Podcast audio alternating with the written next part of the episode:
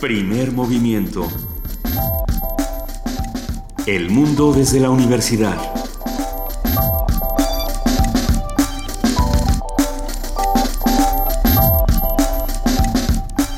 Muy buenos días, son las 7 de la mañana con 4 minutos de este martes 12 de enero. Estamos aquí en Radio UNAM y arrancamos primer movimiento. Querida Luisa Iglesias. Queridísimo Benito Taibo, muy buenos días, muy buenos días a todos los que nos están escuchando aquí en el 96.1 de FM. Eh, queremos desde ahora invitarlos a que nos llamen, a que nos escriban. Estamos en arroba P Movimiento, en diagonal Primer Movimiento UNAM y en el teléfono 55 36 43 39. Pero no, no estamos solos, Benito y yo, como siempre nos acompaña nuestra jefa de información, Juana Inés de ESA. Buenos días, Juana Inés. ¿Cómo están? Buenos días. Muy bien, muy bien.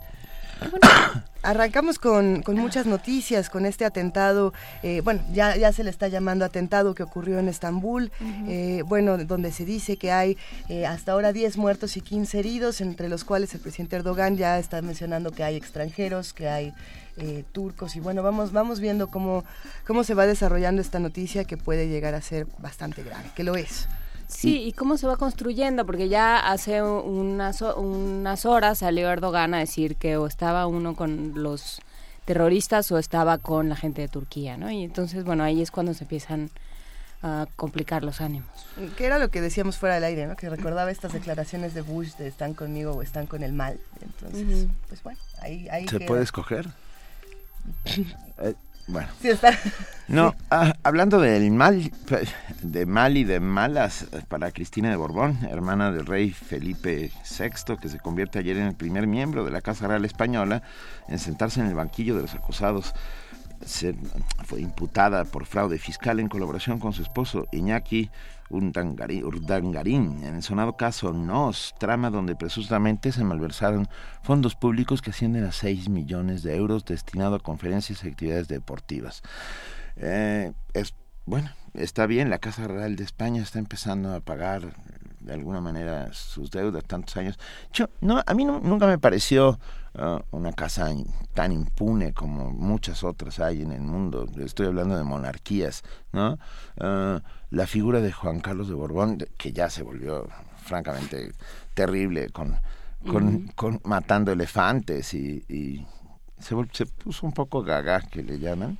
Pero antes, sin duda, fue un sinónimo de cohesión. Él es el que sale, uh, saca la cara en el momento del 23F, ese momento terrible en el que el coronel Tejero intenta dar un golpe de Estado en España y él de alguna otra manera lo evita. Pero bueno.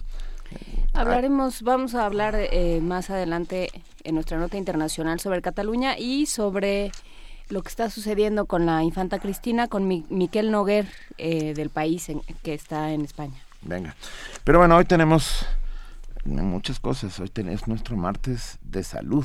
Es nuestro martes de salud y vamos a arrancar hablando de bronquitis, de la tos, de la flema, de todas estas cosas que nos están, eh, nos están llegando a todos en esta temporada y que ciertamente hay que entenderlas para poder combatirlas de la manera correcta. Vamos a platicar con el doctor Rodrigo Quesada Zambrano. Él es médico neumólogo egresado del Instituto Nacional de Enfermedades Respiratorias, autor del libro Asma, Aprenda a vivir con ella, de Editorial Trillas. Eh, ¿Cuántos de aquí somos asmáticos? A ver, de, aquí en cabina, uno, dos de tres en cabina dos de tres. Eh, fuera de cabina hay asmáticos, los hay, no los hay. Eh, pero sí, el número de asmáticos en nuestro país es altísimo y el asunto es que muchos no lo saben y que tendrá que ver también con la contaminación y con un montón con de la cosas. Alimentación. La contaminación, la alimentación, las alergias, es un tema interesantísimo que vamos a ir platicando. Tendremos hoy la colaboración de José Manuel del Val Blanco, director del Programa Universitario de Estudios de la Diversidad Cultural y la Multiculturalidad, que nos habla sobre la materia optativa México, Nación Multicultural. Y en nuestra nota nacional vamos a preguntarnos si nos conviene o no entrevistar al Chapo con todo este asunto eh, de Sean Penn y Kate del Castillo. Vamos a platicar con Javier Dondek, doctor en Derecho Penal y profesor investigador del, del INACIPE. En realidad, hay donde hay una fe de ratas, porque donde hice entrevistar era eh, sacar al Chapo del país. Bueno, también extraditar. Extraditar. Es que, ah, ¿ves? son muchos. Las dos cosas, todos estos asuntos que vale la pena que discutamos Pero en este eh, momento. hoy vamos a discutir extraditar. Muy bien, discutamos. ¿Nos conviene extraditar al Chapo? Esa es la pregunta. ¿Nos conviene? Ok. En nuestra nota internacional, Cataluña sin presidente, un comentario de Miquel Noguer, periodista de política del país en Cataluña. La poesía necesaria esta mañana le va a tocar a Juana Inés. Ah, a, Juana Inés de esa, en efecto. ¿Qué vas a leer, Juana Inés? No sé. Manuela Acuña ya llegó a tus pensamientos esta mañana. ¿no? Pobre Manuela Acuña, déjenlo reposar en paz. Hashtag poesía necesaria. ¿Quién tiene alguna recomendación para Juana Inés de esa? Platíquenos. Y en nuestra mesa del día, a 22 años del movimiento zapatista, ¿cómo hacemos para aprender de ellos? Una conversación con Juan Villoro, escritor y poeta, periodista mexicano. Esa va a ser una gran conversación que no nos podemos perder. También vamos a cerrar esta mañana el programa hablando con la doctora Mireya Imas, directora del Programa Universitario de Estrategias para la Sustentabilidad. Mireya Imas esta mañana va a hablar sobre el pensamiento ecológico frente a todos los retos que enfrentamos en este siglo XXI. Y bueno, pues los invitamos a que se queden con nosotros. Ya son las 7 de la mañana con 10 minutos y es momento de que pasemos a nuestro primer corte informativo del día con nuestra compañera Vania Nuche. Buenos días, Vania. Hola, Luisa, Juana Inés, Benito. Muy buenos días a todos. Buen día.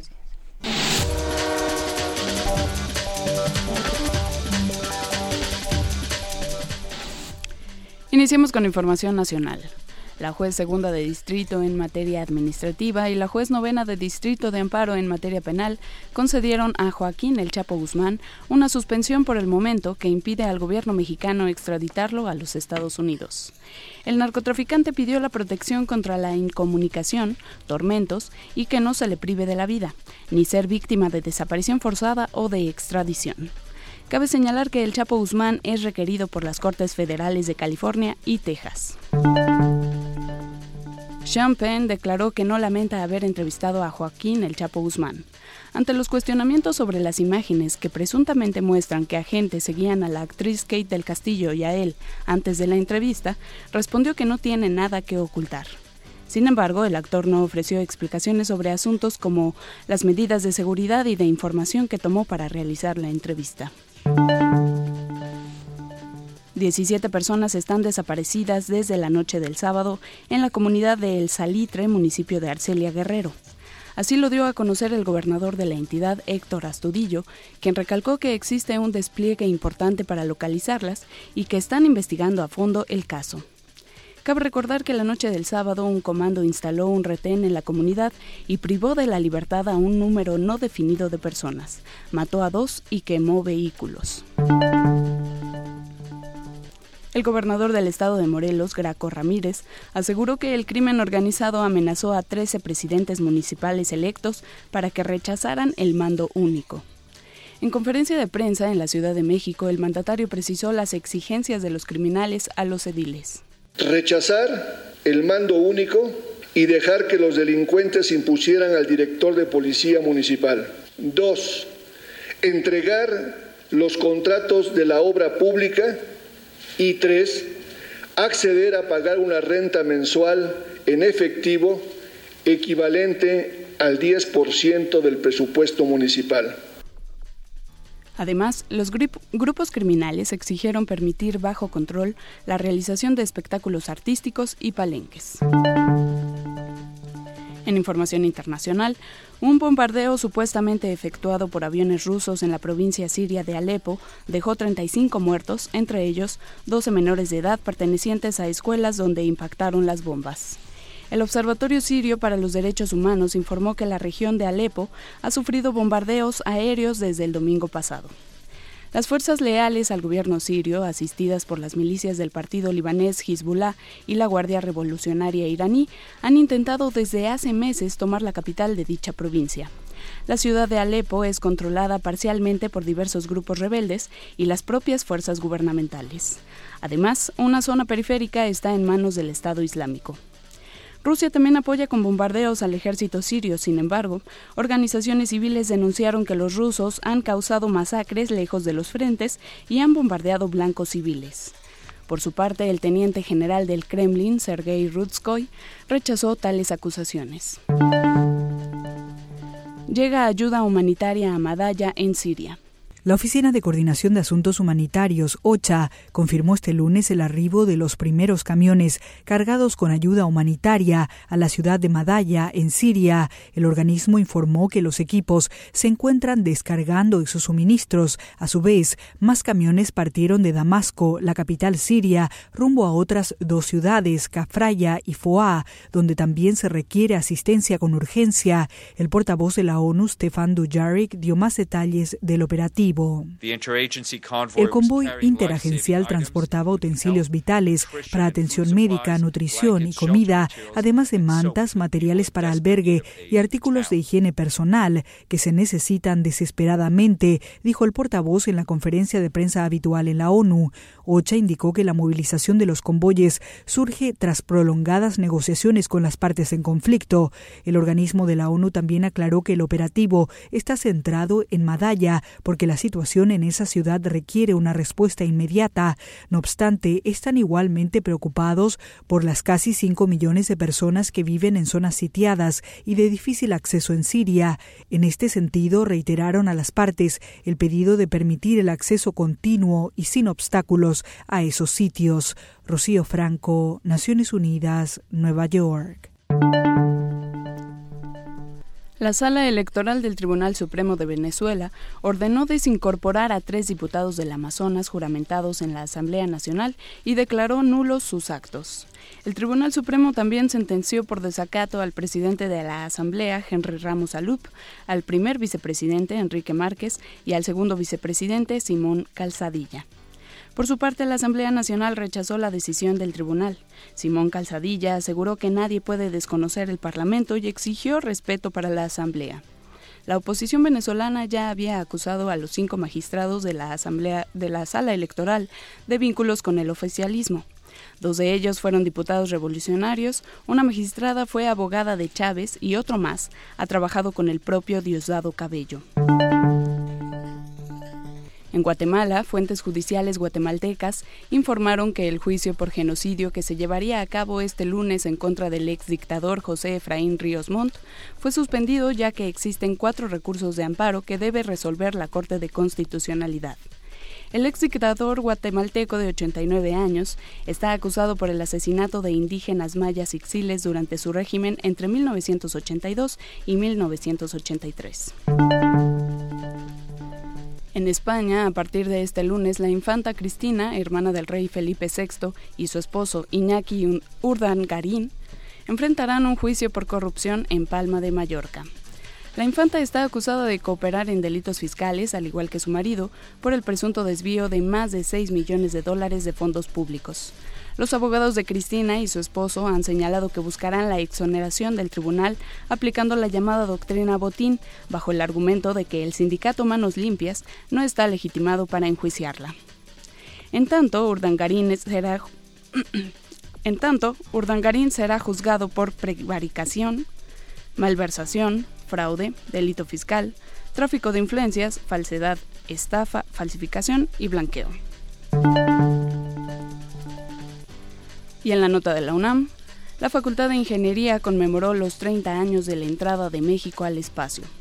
El festejo contó con la presencia de uno de sus egresados, Rodolfo Neri Vela, el primer astronauta mexicano. Hace 30 años, Neri Vela viajó al espacio a bordo del transbordador espacial Atlantis, en cuya misión realizó experimentos diseñados por la comunidad científica mexicana. Además, en esa ocasión se pusieron en órbita los primeros satélites de telecomunicaciones de nuestro país.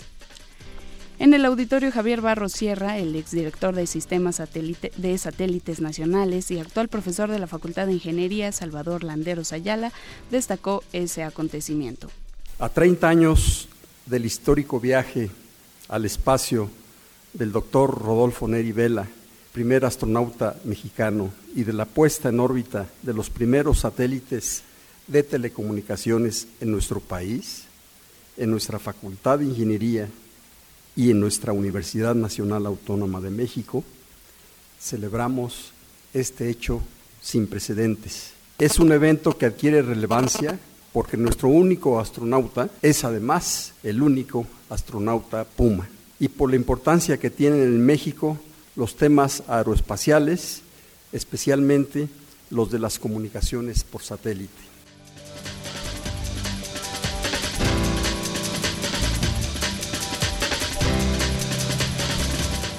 Son las 7 de la mañana con 19 minutos. Le agradecemos muchísimo a nuestra compañera Vania Nuche por este corte informativo y nos vemos durante el resto de la mañana, Vania. Muy buen martes a todos.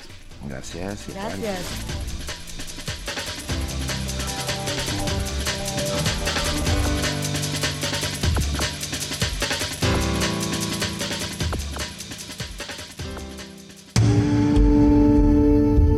Movimiento donde todos rugen, el puma ronronea.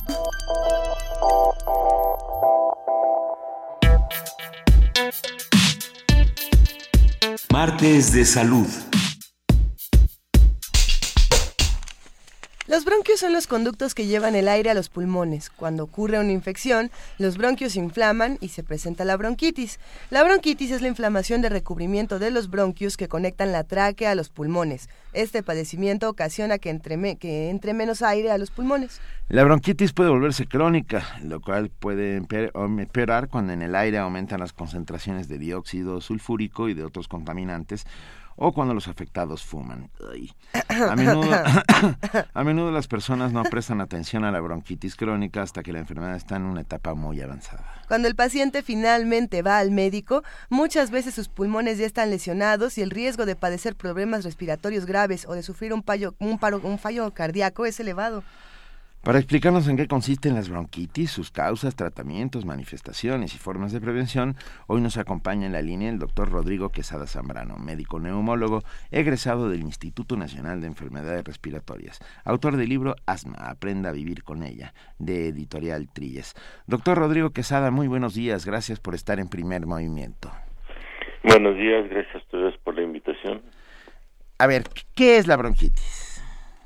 Eh, la bronquitis se deriva de las raíces grecolatinas itis, inflamación, y bronquios es inflamación de los bronquios. Los bronquios se inflaman y cuando se inflaman, eh, estos están deteniendo la entrada del aire, o vaya, hacen que entre eh, menos aire a nuestros pulmones. Pero hay muchísimas mm, razones. No, no, de esa manera. No necesariamente. ¿Cómo, cómo puede ser, doctor? son dos cosas diferentes. La inflamación de la vía respiratoria causa malestar, causa dolor, causa tos, causa flemas, pero no la limita la entrada y salida del aire. Si se limita la entrada y salida del aire, entonces estamos hablando de otros padecimientos como asma bronquial. En asma bronquial sí se limita la entrada y salida del aire. O hay otra enfermedad, pero esta es una enfermedad crónica que se llama enfermedad pulmonar obstructiva crónica, donde se junta la bronquitis crónica con el enfisema y sí hay limitación en la entrada y salida del aire. Bronquitis aguda es la inflamación de las vías respiratorias de los bronquios específicamente, sin limitación de la entrada y salida del aire. Lo primero que mencionó es el famoso EPOC, ¿no? El famoso EPOC, enfermedad pulmonar obstructiva crónica, que es una enfermedad que en el 90% de las ocasiones es provocada por el consumo de cigarro en más de 20 años de fumar una cajetilla diaria. ¿Y, cuáles son eh, las razones, las múltiples razones por las que se pueden inflamar los bronquios y por las que se pueden inflamar las vías respiratorias? Bueno, una, eh, una de las razones más frecuentes son las infecciones virales. Las infecciones virales entran por la vía respiratoria, causan importantemente inflamación de las mucosas respiratorias, nariz, garganta, bronquios. Y una vez inflamados los bronquios, se pueden agregar infecciones bacterianas. Cuando nuestras vías respiratorias están inflamadas, también están hipersensibles. Y si nosotros respiramos humos, respiramos frío, polvo, esa inflamación va puede aumentar por irritación de factores externos. Ahí entran, entran diferentes factores que deberíamos de, preguntarnos. Eh, una vez que uno tiene bronquitis, por ejemplo, ¿qué, ¿qué es lo que se tiene que hacer? Porque lo que ocurre es que muchas veces no estamos claros de que tenemos bronquitis y dejamos que esto pase y, y, se, y se pone muy grave la situación. Eh, mira, yo creo que siempre nos damos cuenta que tenemos bronquitis, por, lo menos bronquitis aguda. Okay. Bronquitis crónica sí es más quisquicente, es más lenta de instalarse, vamos haciendo caso omiso y nos vamos acostumbrando a estar tosiendo y no tiene una manifestación tan florida como la bronquitis aguda. La bronquitis aguda sí es una manifestación florida de tos, de flemas, de dolor de pecho, de malestar general. Oiga, doctor, ¿y en temporada de frío es mucho más probable contraer estas bronquitis? Eh, efectivamente, la, el frío provoca que nuestros sistemas de limpieza de nuestras vías respiratorias sean más lentos mm. y entonces favorece, propicia el desarrollo de infecciones virales y bacterianas. Es por eso que en temporada de invierno vamos a tener una mayor cantidad de cuadros respiratorios. Aumentan en forma muy importante. Ahora, de bronquitis aguda, que es un padecimiento que puede ser autolimitado, o sea, sin tratamiento se puede resolver, eh, puede agravarse por una infección bacteriana y puede complicarse con una neumonía y con eventos más graves. y lo que tuvimos en a partir del 2009, cuadros gripales que eran por una influenza, que era por un, virus de influenza AH1N1, que provocó fallecimientos en miles de personas. ¿Cómo, ¿Cómo funciona, doctor, este, este sistema de, de limpieza del que habla? ¿Cómo, cómo opera en, condiciones normales, digamos, con climas eh, más templados? Nuestras vías respiratorias tienen un recubrimiento de moco. Ese moco va atrapando polvo, bacterias, hongos, eh, y pero ese moco se está produciendo y al mismo tiempo que se produce se está acarreando hacia afuera con movimientos de unas pequeñas eh, unos pequeños cilios que lo van subiendo, llega a la garganta y sin que nosotros nos demos cuenta, lo estamos constantemente deglutiendo. O sea, son como unos pelitos, ¿no? Los cilios. Así es, es un es un mm, es un mecanismo de limpieza natural, imperceptible, no nos damos cuenta de ello. Siempre estamos produciendo moco. Este moco tiene una cantidad, unas características muy particulares, es mínimo, que no nos damos cuenta de él y está arrastrando todas las impurezas hacia nuestra garganta, de ahí llega a nuestro estómago, se disuelve en el ácido, en el jugo gástrico y no, no lo percibimos, no nos damos cuenta. Cuando hay inflamación, esta secreción de moco aumenta en forma muy importante y es cuando viene la expectoración. Y este, o sea, esta, esta sobreproducción, digamos, es como una, una manera de protegerse. ¿Son Así es, es una limpieza extra de nuestras vías respiratorias, lo has dicho con mucha propiedad. A, la gente no le gusta hablar de fluidos cuando se trata de hablar de, pues flemas, de, mocos. Bueno, la, gente se altera y dice, no, yo no quiero hablar de esas cosas. Pero es importante estar al tanto y saber cómo son nuestros propios fluidos para poder identificar de pronto cuando estamos enfermos, ¿no? Se dice, por ejemplo, que cambian de color eh, las secreciones, ¿no? Que eso es importante, saber el color y, saber eh, también eh, la cantidad. ¿Cómo, entonces identificamos a partir de nuestros fluidos este tipo de padecimientos? Bueno, no, normalmente el moco protector es un moco cristalino y alino. Eh, si se hace más espeso es porque tenemos una mayor agresión y puede ser un moco blanquecino, ya no es yalino, ya es blanquecino. Si llegara a cambiar a verde, hay un proceso de oxidación, hay ya leucocitos, hay ya bacterias que le dan ese, esa tonalidad, ese color verde, ya tenemos un proceso infeccioso generalmente bacteriano y si cambia amarillo es francamente bacterias las que está las que estamos expulsando junto con todos nuestros fluidos. O sea, es, casi el semóforo del, del moco, ¿no? Ándale, exactamente. o sea, blanco, estás bien. No, no, no, transparente estás bien. Blanco, está empezando el mal. Transparente, hay una irritación. Si ustedes comen un chile, van a moquear. Es un moco yarino. Sí, lo han notado? Sí sí. sí, sí. Es porque se irritó la vía respiratoria y está secretando moco para, para neutralizar esa, esa irritación. Si es, si, eh, es las características de, de ese moco protector, de ese moco para limpiar. Pero si en ese moco se llegan a desarrollar bacterias, entonces cambia de color. O si, eh, si llegan a desarrollarse virus, cambia de color. Hay que estar atentos entonces a todo este tipo, a todos estos factores que nos están rodeando. ¿Cuáles son, en esta época de frío, doctor, cuáles son las poblaciones vulnerables? ¿A quién hay que ponerle mayor atención? Tradicionalmente se habla de los menores de tres años, los cuales tienen un, un sistema inmunológico menos fuerte, y los mayores de 60 años. Ellos tienden los cuadros de bronquitis a complicarse con neumonía con sinusitis, que ya son procesos más severos.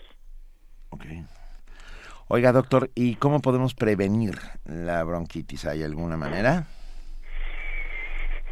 Tradicionalmente se ha sugerido que en tiempos de frío consumamos más cítricos. Mm. Y eh, lo que lo que estamos entendiendo ahora y que está cambiando ese paradigma es que los cítricos pueden inflamar la vía respiratoria y pueden agravar los cuadros de bronquitis. Eh, la idea que teníamos de tomar jugos y naranjas y limones está cambiando y puede ser contraproducente porque mm, hay una conexión entre la vía respiratoria y la vía digestiva. Y entonces nosotros tomamos jugo ese jugo puede regurgitar, aunque no lo percibamos, irritarnos la garganta, la nariz y los bronquios y agravar los problemas de bronquitis. Eh, para prevenir eh, que tengamos cuadros de bronquitis, lo que sigue siendo efectivo es abrigarse, eh, cubrirse la boca con, con una bufanda si hace frío, evitar asistir a sitios concurridos. Si nosotros vamos a, un sitio concurrido y vemos que una gente está tosiendo, alejarse de ella. Corremos para el otro lado. Ah, nos vamos para el otro lado, definitivamente. Evitar el contacto. Evitar el contacto con gente que evidentemente está enferma. Y, por, ejemplo, en el caso de, los niños, de los más pequeños, de los bebés y los niños, que en esta temporada eh, casi todos de pronto se contagian por una u otra razón. En la escuela. En, las escuelas, en las guarderías, ¿qué se hace eh, con esos padecimientos? Porque, un, por ejemplo, un, bebé no puede decir, ay, está tosiendo el otro bebé, tengo que correr para el otro lado, ¿no? ¿Qué, qué es lo que se hace entonces con, con, con los más pequeños para protegerlos de la bronquitis, de la bronquiolitis, de todos estos padecimientos? Eh, lo más eh, eh, eficiente y efectivo sigue siendo que vayan bien bien abrigados a la escuela, una alimentación adecuada y nuevamente en esa alimentación adecuada les estoy comentando cambiar el paradigma de que vamos a darle muchos cítricos. Los cítricos, igual que todo, en exceso causan daño. Todo lo que consumamos en exceso va a causar daño. Si tomamos demasiada agua nos va a causar daño. Si tomamos demasiados cítricos nos va a causar daño. Una alimentación balanceada, adecuada, con una pequeña cantidad de cítrico y evitar los alimentos irritantes. Los alimentos irritantes, aunque no lo percibamos, pueden subir, inflamar nuestra vía respiratoria y predisponernos a desarrollar cuadros de bronquitis. Hay una hay una correlación entre entre los irritantes, o sea, ya está demostrada la relación entre los irritantes y ya ya hay una buena cantidad de reportes a nivel mundial de que podemos tener exceso de acidez en la vía respiratoria que sube de la vía digestiva sin que nosotros lo percibamos. Entonces, eh, tenemos que cuidar nuestra alimentación, tenemos que evitar el consumo de chile en exceso, tenemos que evitar el consumo de irritantes, eh, llámense cítricos, llámense refrescos, llámense jugos. okay. ¿Y los eh, lácteos? con los lácteos no hay problema. Ah, porque últimamente traen de, andan de pleito con los lácteos. Todo el mundo se quiere pelear con los lácteos. pleito con los lácteos. Todo el mundo se quiere pelear con los lácteos, con el gluten, con, o sea, pero, pero doctor, esto que usted acaba de contar acerca del ácido que, que, que se acerca, ¿puede provocar, por ejemplo, apnea del sueño? Bueno, eh, el, el evento de vía respiratoria, vía digestiva, es un capítulo que se está abriendo y que está estamos descubriendo maravillas de ellas.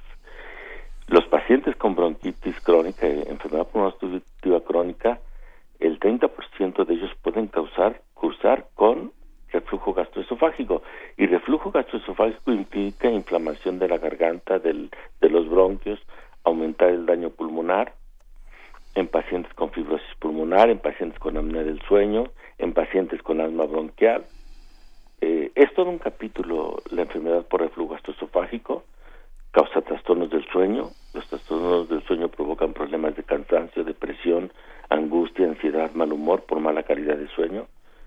Entonces, eh, eh, sí, sí es todo un capítulo esto, esto de, de la enfermedad por reflujo gastroesofágico que afecta a la vía respiratoria y que afecta a todo nuestro organismo al afectar la respiración. Mire, nos escribe uno de nuestros Radio Escuchas, Alejandro, que hace comunidad con nosotros todos los días, y dice, ¿es algún síntoma de alguna enfermedad que tanta gente escupa en la calle? ¿O son usos y costumbres? ¿Cómo, cómo, cómo? La gente que escupe en la calle es gente mal educada. Bueno, eso me queda clarísimo. No, bueno, pues sí, porque lo único que hace es transmitir cochinadas. El manual del doctor Carreños. Así eh, es. Pero, a ver, doctor, ahora ya, ya nos cuenta... Ah, tenemos un exceso de eh, secreciones respiratorias por irritación. Y la irritación puede venir de muchos sitios. Si respiramos frío, si respiramos polvo. Y lo que estamos entendiendo en los últimos años es que la acidez del estómago puede contribuir en forma importante a esa irritación de la vía respiratoria. Eso, eh, creo, que toca. Doctor, siempre, siempre que se habla de este tipo de padecimientos como la bronquitis, hay muchas personas que lo relacionan con las infecciones virales, que me parece que lo, estábamos platicando al principio de esta conversación. Eh, y lo relacionan a veces con, con, la controversia de las vacunas, precisamente con la controversia de la vacuna de la influenza y con, con otras vacunas, eh, que se dice, eh, muchos dicen, no, no hay que ponerse las vacunas, pero luego ya llegamos a estos puntos. ¿Sí está relacionado con las vacunas o no tanto? Bueno, esto, de no ponerse las vacunas, eh, recuerdo que alguna alguna mujer, una doctora en Nueva Zelanda, alguna parte así, escribió que las vacunas eran un invento de la industria farmacéutica. Y tenemos muy corta memoria, las vacunas han salvado millones de vidas, millones de vidas. hoy mismo eh, la epidemia de influenza provocó muchísimas muertes que la vacuna de influenza ha salvado. Yo como neumólogo atiendo en el hospital una gran cantidad de pacientes con influenza A, H1N1, y que gracias a las vacunas la cantidad de, de, pacientes que atendemos ha disminuido en forma muy, muy importante. Entonces la vacuna es, es un instrumento para fortalecer nuestras defensas, bien estudiado, sí. muy eficiente. oiga, doctor, déjeme hacerle una pregunta. Cuando uno ya tiene bronquitis, eh, ¿cuáles son los mejores remedios desde su punto de vista? Cuando uno ya tiene bronquitis, hay que acudir al médico. Definitiva, Definitivamente. Ahora, hay que pedir un eh, tratamiento que, que sea. Estar tomando miel con limón, este tecitos de canela y todo eso, igual y nuestro cuerpo, nuestro cuerpo tiene la capacidad de curarse. Sí. Y nos, nos recuperamos. Los médicos a veces lo que hacemos nada más es aminorar las molestias para darle oportunidad a nuestro cuerpo de que se recupere. Pero a veces sí tenemos que tener una una participación más activa y evitar que ese paciente se vaya vaya a desarrollar una complicación. Pero ¿en qué momento uno se preocupa? Por ejemplo, un padre de familia, ¿qué, ¿en qué, eh, qué síntomas diría usted? No, si, si es momento de llevarlo a un médico. Ya no nada más que se esté en su casa, sino ya es momento de llevarlo a un médico. Eh, si, si la tos es intensa, hay que llevarlo al médico. eh, por comodidad, por eh, porque el paciente no esté sufriendo por la tos intensa. Ese es, ese es, eso es lo más, eh, lo mínimo. Pero si tiene fiebre, si está con abundante expectoración, hay que llevarlo al médico. Eh, si le falta el aire, si le silba el pecho, hay que llevarlo al médico o al servicio de urgencias. Eh, ahora bien, eh, uno va al médico y entonces le recetan eh, distintos medicamentos. Uno podría estar hablando de, en el caso antibióticos, antibióticos también estos expectorantes o esto, el, convivente, el salbutamol. Y, de pronto uno tiene ya estas medicinas en su casa y dice, ay, ya me dio este tos otra vez, déjeme, déjeme tomo mi convivente. ¿Qué pasa cuando uno comienza a automedicarse después de, después de conocer los medicamentos que se utilizan para este tipo de padecimientos? ¿Eso es bueno o, o tenemos que evitarlo a toda costa. El, el, el problema con la automedicación es que no nos damos cuenta que una enfermedad se está agravando. Entonces, eso provoca que cuando lleguen con nosotros llegan ya ya muy muy lastimados y ya incluso con riesgo en su vida. Ese es el problema de la automedicación. Uno, dos. Ya eh, los tratamientos para bronquitis también están cambiando. No tratamos la bronquitis igual que hace 20 años. Actualmente eh, estamos utilizando ya antibióticos que son menos irritantes para el estómago, si es que los necesitamos utilizar. Yo ya no utilizo mucolíticos, ya no utilizo expectorantes, si acaso sedantes suaves de la tos y desinflamatorios inhalados. Y descanso, ¿verdad? ¿Eh? Descanso descanso, eh, abrigarse bien. El, el estrés también provoca que, que nuestro, eh, nuestro sistema inmunológico se deprima sí. y que seamos presas de, de mayores, mayor riesgo de desarrollar infecciones bacterianas.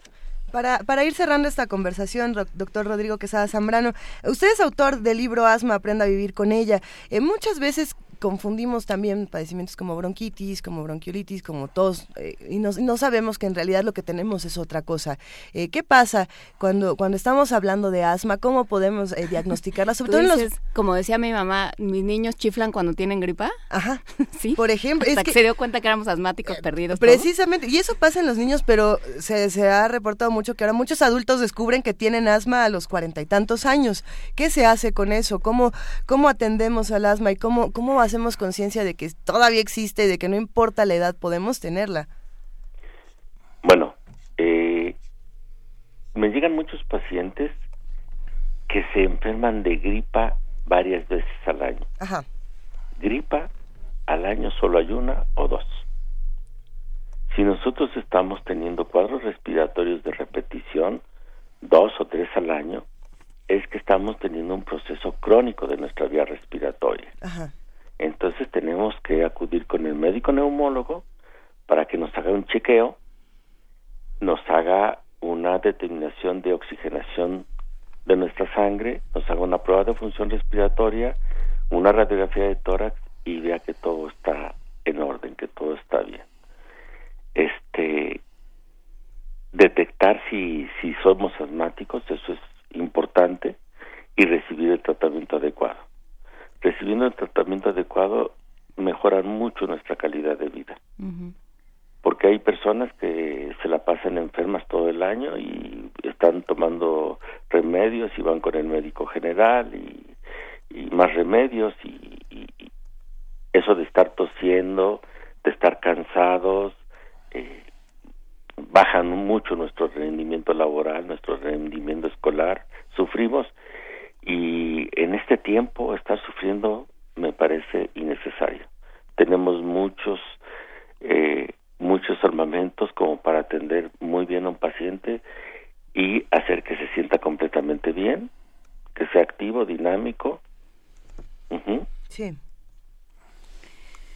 Sí, sin duda hay que, hay que estar al pendiente tanto del asma como de las alergias, como de la bronquitis y sobre todo tratar de prevenirlos antes de que tengamos eh, que, acudir. Bueno, ya si nos enfermamos es, es, necesario acudir al médico, pero tratemos de prevenirlo, doctor. Y abrigarse, porque claro, en esta ciudad con tantos cambios de temperatura, en, climas como los de la Ciudad de México y las zonas cercanas donde las, las temperaturas no se conservan, no están hechos los, los, eh, los edificios para conservar ciertas temperaturas, no eh, cambia drásticamente la temperatura de un momento a otro. ¿Cómo se, cómo se evita esto, doctor? Básicamente eso, eh, los, los abrigándose, cubriéndose la boca cuando hace frío, evitando lugares contaminados con mucho polvo, eh, teniendo una alimentación que les digo que tiene que ir cambiando el paradigma de consumir cítricos en exceso. Los cítricos en exceso inflaman nuestra vía respiratoria. Y es uno de los paradigmas que tenemos que cambiar. Disminuir el consumo de bebidas industriales, disminuir el consumo de frituras, esas son de las cosas que, podemos hacer para mejorar nuestra salud respiratoria. Es increíble eh, que tengamos, que pensemos que las frituras, que los refrescos, que dañan nuestra vía respiratoria, pero eso es lo que hemos encontrado en los últimos años y que a lo largo de nuestra práctica médica nos ha tocado corroborarlo una y otra vez.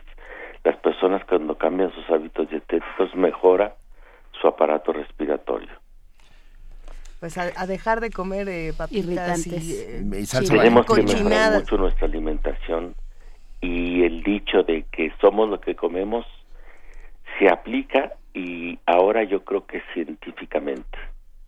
Podemos demostrar que científicamente si somos lo que comemos. Si nosotros estamos comiendo grandes cantidades de chile tomando jugos eh, comiendo frituras vamos a tener mala calidad de sueño vamos a tener inflamación de nuestra vía respiratoria que a veces pasa desapercibida, no la percibimos, pero nos enfermamos más frecuentemente, dormimos mal, nos despertamos cansados, nos despertamos con sueño, con dificultades para concentrarnos por mala calidad de sueño. La mala calidad de sueño también provoca que se generen otras enfermedades en nuestro cuerpo. Problemas de colesterol alto, de triglicéridos elevados, descontrol de glucosa. Eh, eh, les comentaba, esto de vía respiratoria, vía digestiva es todo un capítulo y cuando gusten, con mucho gusto nos ponemos a hablar acerca de, de, este, de este fenómeno que estamos entendiendo actualmente. Hagámoslo. Claro que sí. Gracias, doctor Rodrigo Quesada Zambrano, médico neumólogo y autor del libro Asma, Aprenda a vivir con ella, de editorial Trillas. Muy pronto nos veremos. Gracias. Muchas gracias a ustedes por su invitación, a Luisa, a Juana, Juana Inés, a Juana Inés y a Benito. A sus órdenes. Muchas gracias, Benito, Juana Inés y Luisa. gracias, muy amable, hasta luego. Vamos a escuchar ahora una canción que nos está recomendando nuestro querido amigo Ricardo Peláez. Eh, él es ilustrador, eh, eh, es que él es un sabio, ¿verdad? De todo sabe. Él es ilustrador e historietista y aficionado a la música africana y nuestro curador. y curador musical de este espacio. Vamos a escuchar Turista.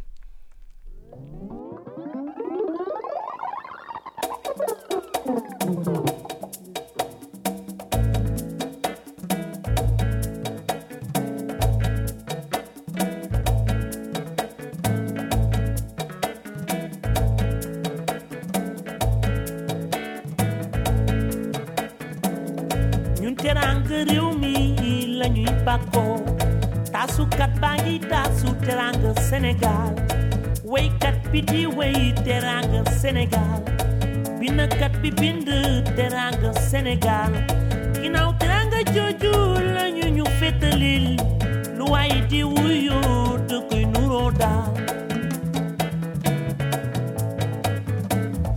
bu ay gan ñëwatee fii ci sunum réew suñu leen teralee bu ñu demee dellu si.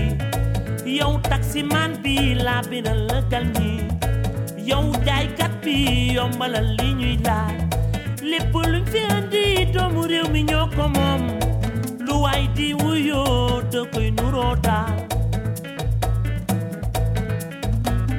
Taamu naamu naamu naamu dum dum taamu naamu naamu naamu dum dum taamu naamu naamu naamu dum dum taayep dum dum taayep tamu namu namu namu dum dum. Tamu namu namu namu dum dum. Tamu namu namu namu dum dum. Tayem mm, dum dum tayem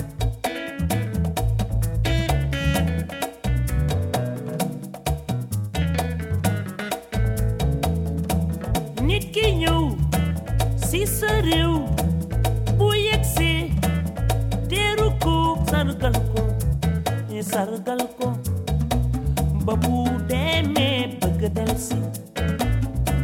salty big balit me het ku bun dey te day yak ba kenn du ñeme sunu réew mi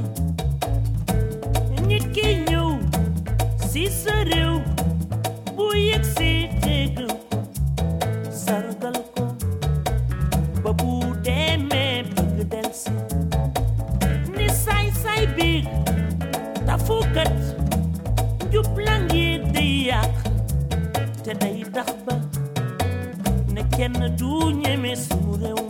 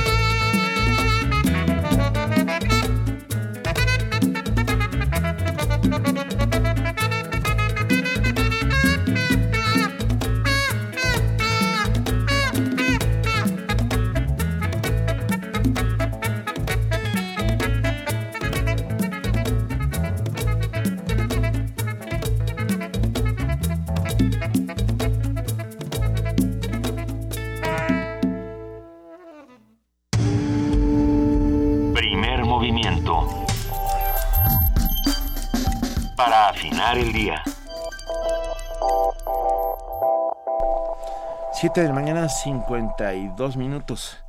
Déjenme contarles que estuve ayer en un concierto espectacular en la sala Nezahualcóyotl. Cuenta, cuenta. El mejor violonchelista del mundo, Yo-Yo Ma, con el mejor violonchelista del mundo, Carlos Prieto. O sea, para mi gusto, dos, dos, dos titanes que estuvieron ayer en la sala, en la sala Nesa con la orquesta Esperanza Azteca, esta orquesta hecha por jóvenes mu- niños, que, que al principio, y un coro enorme además. Yo al principio tenía mis enormes dudas y Ajá. al empezar a, a oírlos te quedas francamente sorprendido.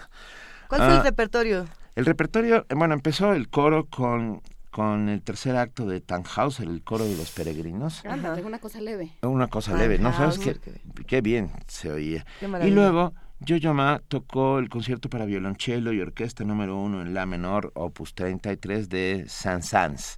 Eh, f- francamente, eh, emocionante. Eh, eh, es, es, un músico eh, que disfruta tanto la música, que sonríe mientras toca, mira alrededor, no, no está puesto sobre el violonchelo, sino como un poco hacia atrás, como, como si estuviera, bueno, no, como si estuviera, no, se nota que está absolutamente cómodo. Es, es, es admirable, el tipo es encantador. Es que eso era lo que platicábamos eh, fuera del aire, ¿no? El encanto que tiene, la, lo que ha construido en términos de, de, imagen y de personalidad. y, bueno, y toca que, que te quedas a ver. Llama, llama mucho la atención el cambio en la personalidad de muchos músicos y de muchos directores de orquesta, precisamente a partir de la, de, la personalidad burbujeante y excéntrica de Dudamel, y que a partir de Dudamel, muchos otros directores, muchos otros músicos, no creo que sea el caso, yo creo que Yo-Yo Ma ya tenía... tocaba antes de que naciera Dudamel. Precisamente. Pero, la personalidad, como, como este asunto de perderle la solemnidad al ah, instrumento, perder la solemnidad al escenario, ¿no? El caso de Dudamel, el caso de, de Diemeke, que estuvo eh, el sábado en la FUNAM, el caso, el caso precisamente de Yoyoma, que son músicos, directores que, que disfrutan y que transmiten ese, ese deleite. Fue precioso. Déjame contarles que se estrenó ya como colofón a este programa musical el concierto para dos violonchelos, coro y orquesta de Samuel Siman, este músico mexicano que, que, es actualmente maestro en, en Juilliard. Y estuvieron Yoyoma y Carlos Prieto con la orquesta Esperanza Azteca y el coro. Ah, bien, impresionante. Pero al final, bueno, obviamente se cayó eh, de aplausos la sala que estaba a reventar, no cabía un alma, ah, y tocaron un par de ancores. Uno de ellos ah, maravilloso, llamado Otoño en Buenos Aires, una, una obra de Sí, una obra de José Luis Elizondo, un, un, un músico regiomontano, Otoño, José Luis Elizondo, Otoño en Buenos Aires. Y luego yo Ma hizo un pequeño solo, precioso, no sé qué pieza era, pero que todavía tengo la piel completamente erizada. Tener en México, por lo menos ayer, al mejor chelista del mundo, junto con el otro mejor chelista del mundo, que es Carlos Prieto, es, es francamente admirable. Se trajeron a Chelo Prieto y a Petunia. Eh, bueno, no, el nombre de, los... tengo, entendido que se llamaba Petunia. Tenía, tenía, tiene varios chelos, ¿no? Pero uno de ellos se llama Les Petunia. el nombre. Venga, tenemos un pedacito de ese concierto grabado subrepticiamente. No estamos haciendo nada daño a nadie, solamente para, para compartirlo para compartirlo un paisaje sonoro de este otoño en Buenos Aires, esta pieza que tocaron los dos solos eh, como ancor. Thank you.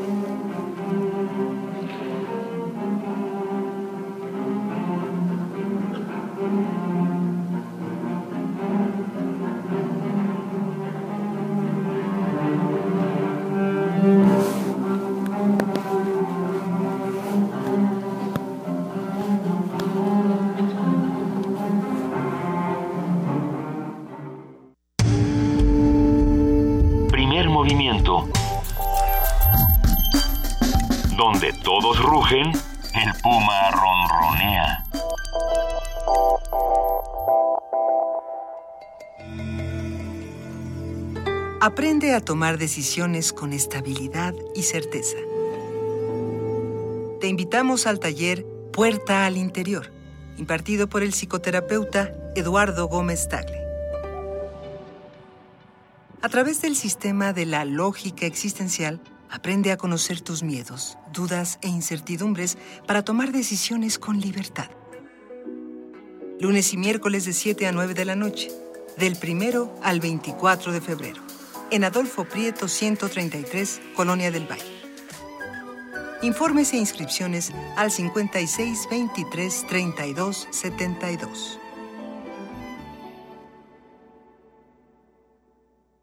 Escúchame bien, yo no soy el sexo débil. Escúchame bien, yo voy a ser presidenta municipal. Escúchame bien, quiero estudiar como mis hermanos. Escúchame bien, mi fuerza está en mi carácter. Escúchame bien, yo no estoy detrás de un gran hombre estoy a su lado. Escúchame bien, me niego a ser invisible. Escúchame bien, seremos el 50%. En nuestras decisiones, propuestas e iniciativas, las mujeres escuchan. Movimiento de Mujeres Nueva Alianza. ¿Cómo describirías a tu país?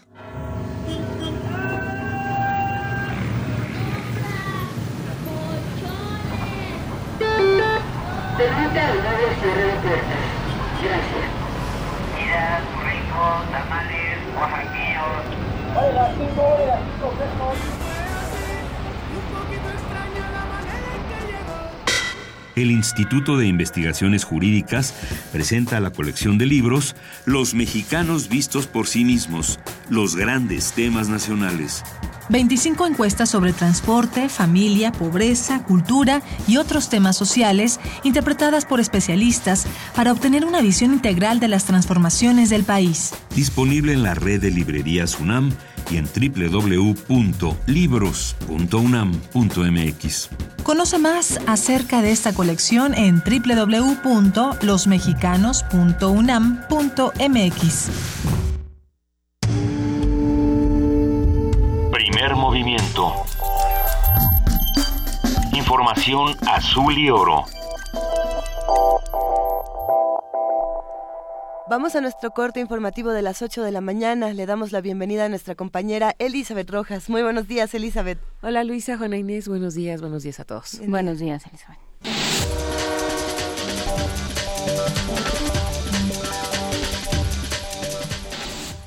Agustín Basabe presentó anoche su renuncia como dirigente nacional del PRD. En su carta de renuncia, Basabe aseguró que en ese partido político hay quienes están al servicio del PRI y del gobierno. Denunció que hay quienes pretenden definir la política de alianzas del Sol Azteca en la Secretaría de Gobernación y no en la sede nacional de ese instituto. Sin embargo, durante la madrugada, el Comité Ejecutivo Nacional del PRD sesionó para aprobar las alianzas con el PAN en Veracruz y Oaxaca. En entrevista, el aún dirigente nacional perredista reconoció que su futuro en el PRD dependerá si se aprueba un acuerdo electoral también en Puebla y Tlaxcala. La Procuraduría General de la República informó que el representante social de la Federación inició el trámite de extinción de dominio del inmueble de Joaquín Guzmán Loera, ubicado en Los Mochis, Sinaloa. A través de un comunicado se señaló que el inmueble ubicado en Boulevard Jiquilpan número 1002, fraccionamiento Las Palmas, permanece asegurado por considerarse producto del delito. El documento agregó que es el Ministerio Público de la Federación quien está a cargo de la investigación de los hechos, por lo que continúa practicando diligencias en el lugar. El titular de la Secretaría de Hacienda y Crédito Público, Luis Videgaray, dio a conocer que el Gabinete de Seguridad del Gobierno mexicano y la Unidad de Inteligencia Financiera de la Dependencia están trabajando con la PGR para investigar el caso de Joaquín El Chapo Guzmán. Además comentó que la información sobre posibles bienes incautados al capo será dada a conocer en su momento por la Procuraduría General de la República. Toda la información sobre este caso será a conocer por la Procuraduría General de la República. Lo que les puedo confirmar es que las distintas instancias de la Secretaría de Hacienda, tanto el SAT como la Autoridad de Inteligencia Financiera, trabajan todos los días de la mano de la eh, PGR y de las otras instancias del Gabinete de Seguridad. Pero insisto, la información la habrá de dar a conocer en su momento la propia Procuraduría General de la República. El Papa Francisco anunció que durante su visita a México el próximo mes de febrero se pronunciará a favor de los migrantes que viven situaciones dramáticas en la frontera entre Estados Unidos y México. Durante su discurso anual ante embajadores de todo el mundo acreditados en el Vaticano, el Papa señaló que la corrupción y el tráfico de armas son algunas de las causas que provocan la migración. Por ello, advirtió de la urgencia de tomar medidas políticas de mediano y largo plazo para detener las tragedias y construir la paz. Aquí en la Ciudad de México, el partido Movimiento de Regeneración Nacional, Morena, anunció que a partir de este martes y durante un mes, su grupo parlamentario se dedicará a recolectar firmas de ciudadanos para solicitar al jefe del gobierno, Miguel Ángel Mancera, un plebiscito para modificar el reglamento de tránsito. El coordinador de los diputados de Morena, César Cravioto, acusó que el nuevo reglamento tiene una política recaudatoria. El jefe de gobierno, Miguel Ángel Mancera, afirmó que no se realizará ningún proyecto en el predio de la planta de asfalto hasta que se deje de politizar el tema. Mancera recordó que durante su campaña electoral se comprometió con vecinos de Coyoacán a clausurar la planta de asfalto ubicada en Avenida del Imán y construir un parque público. La idea que se tiene ahí, o que se tuvo en su momento, es de realizar un parque. Se lo dije directamente, directamente en persona a los mismos que hoy, hoy están haciendo todo el tema político. No me interesa entrar en esos debates políticos, la intención estaba clara. Lo lamento en este momento por los vecinos, pero bueno, pues la intención ahí ha quedado Vamos a trabajar en otras zonas, vamos a trabajar, por ejemplo, lo que estamos haciendo en este momento en La Viga, que es una recuperación muy, muy importante con este parque lineal, y vamos a trabajar en otros lugares, vamos a trabajar todo lo que tiene que ver con la remodelación de la entrada en Zaragoza, vamos a trabajar donde se puede trabajar sin que se politice. En información internacional, 10 muertos y 15 heridos dejó un ataque suicida en la plaza del Sultán Ahmed de Estambul, en Turquía. El presidente Recep Tayyip Erdogan informó que entre los muertos hay turcos y extranjeros y dijo que se trató de un atacante suicida de origen sirio que accionó los explosivos en una zona céntrica y turística. De acuerdo con la agencia de noticias turca Dogan, entre los heridos hay al menos seis alemanes, un noruego y un peruano.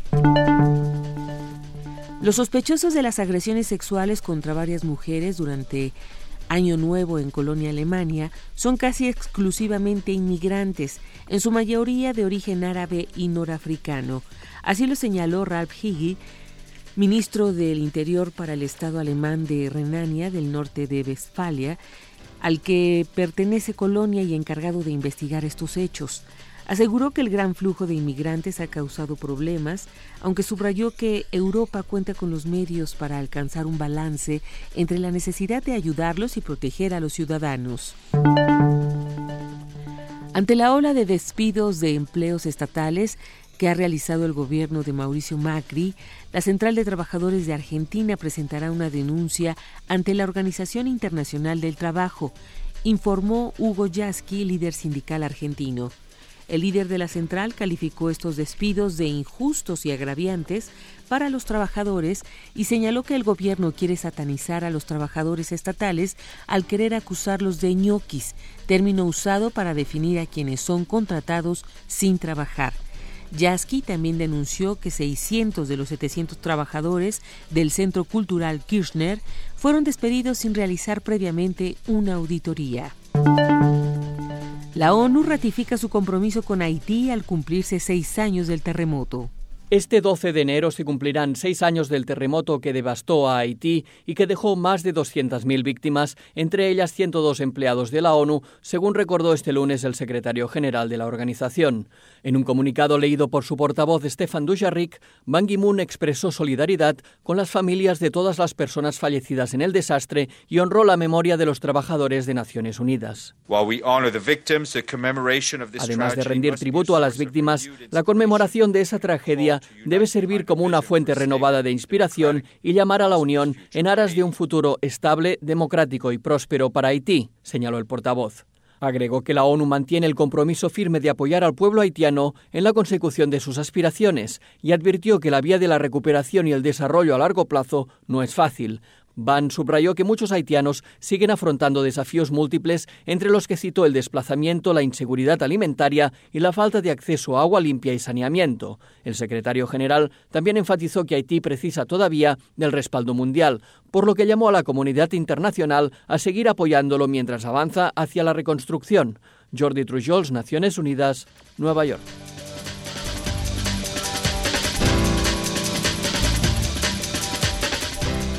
8 de la mañana con 9 minutos. Agradecemos enormemente a nuestra compañera Elizabeth Rojas por este corte informativo de las 8 y nos vemos a las 9, Elizabeth. Hasta el rato, Benito. Buenos días. Buen día.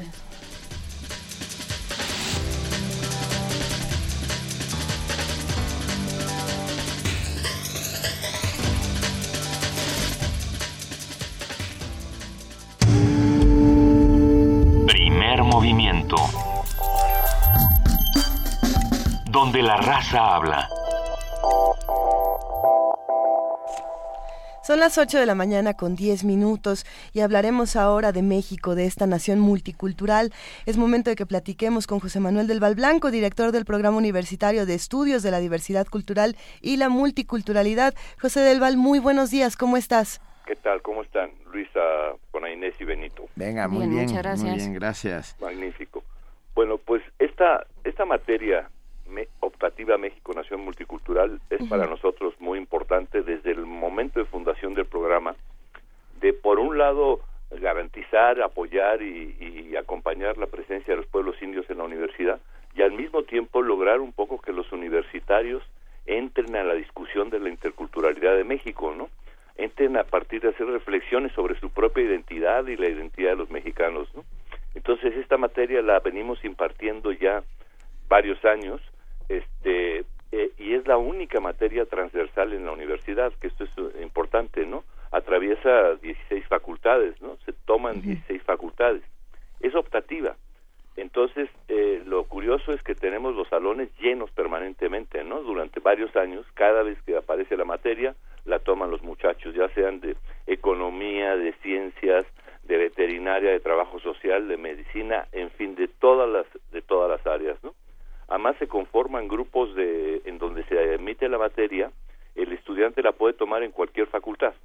O sea, la puedes ir a tomar en economía o en medicina o, o donde se esté otorgando la materia y nosotros llevamos un registro de esto. Ya han pasado prácticamente veintitantos mil estudiantes han tomado esta materia, ¿no? Esto quiere decir que se abre un espacio de reflexión en la universidad permanente que tiene que ver y tocamos todos los temas que tienen referencia a los pueblos indígenas, ¿no? Pueblos y comunidades indígenas, el carácter de la nación multicultural, los conflictos y las negociaciones contemporáneas, nuestra tercera raíz, los mexicanos que nos dio el mundo, la discusión entre buen vivir y desarrollo, medio ambiente y pueblos indígenas, derechos indígenas, mujeres indígenas, migración, en fin, se tocan todos los temas fundamentales que permiten un poco a los universitarios entrar a esta dinámica con un conocimiento bastante más este eh, elaborado, ¿no? Y es para nosotros es uno de nuestros eh, campos privilegiados en la medida que nos permite un contacto permanente, ¿no? Yo tomo contacto con mil estudiantes en cada semestre, ¿no? En 15 días, ¿no? En todas las en todas las facultades, ¿no? Y esto va haciendo un poco que la reflexión sobre sobre México y la multiculturalidad sea mucho más este abierta y no sea solo para los antropólogos o sociólogos, ¿no? Sino sea para los veterinarios, para los economistas, para los médicos, para todos que tiene que ver el asunto, ¿no? Finalmente somos todos los que habitamos en esta nación multicultural eh, y el asunto con este espacio permanente de reflexión es lo que se puede hacer después. ¿Le han dado seguimiento a, los proyectos, todo lo que ha nacido a partir de esta materia? Sí, sí, tenemos un, seguimiento grande. Además tenemos registro de, de las, o sea, tenemos un control de la materia. Como se, eh, se atraviesa muchas facultades, tenemos que tener el registro de los estudiantes de dónde van, ¿no? Y además en cada una de las sesiones se les hace, se les pasa un, un pequeño documento donde explican si les pareció interesante el tema, qué tema querrían, si el maestro funcionó, etcétera, etcétera. Entonces tenemos 29 mil consultas ya de, de, todo este, es un material que estamos trabajando también precisamente para ir generando una comprensión mayor de, del punto, ¿no? Eh, la idea un poco más clara es que los mexicanos nos demos cuenta que no son los pueblos indígenas los interculturales, ¿no? Sino que somos todos. Exacto. es que, que, el asunto es la relación intercultural, no las condiciones culturales de cada quien, ¿no?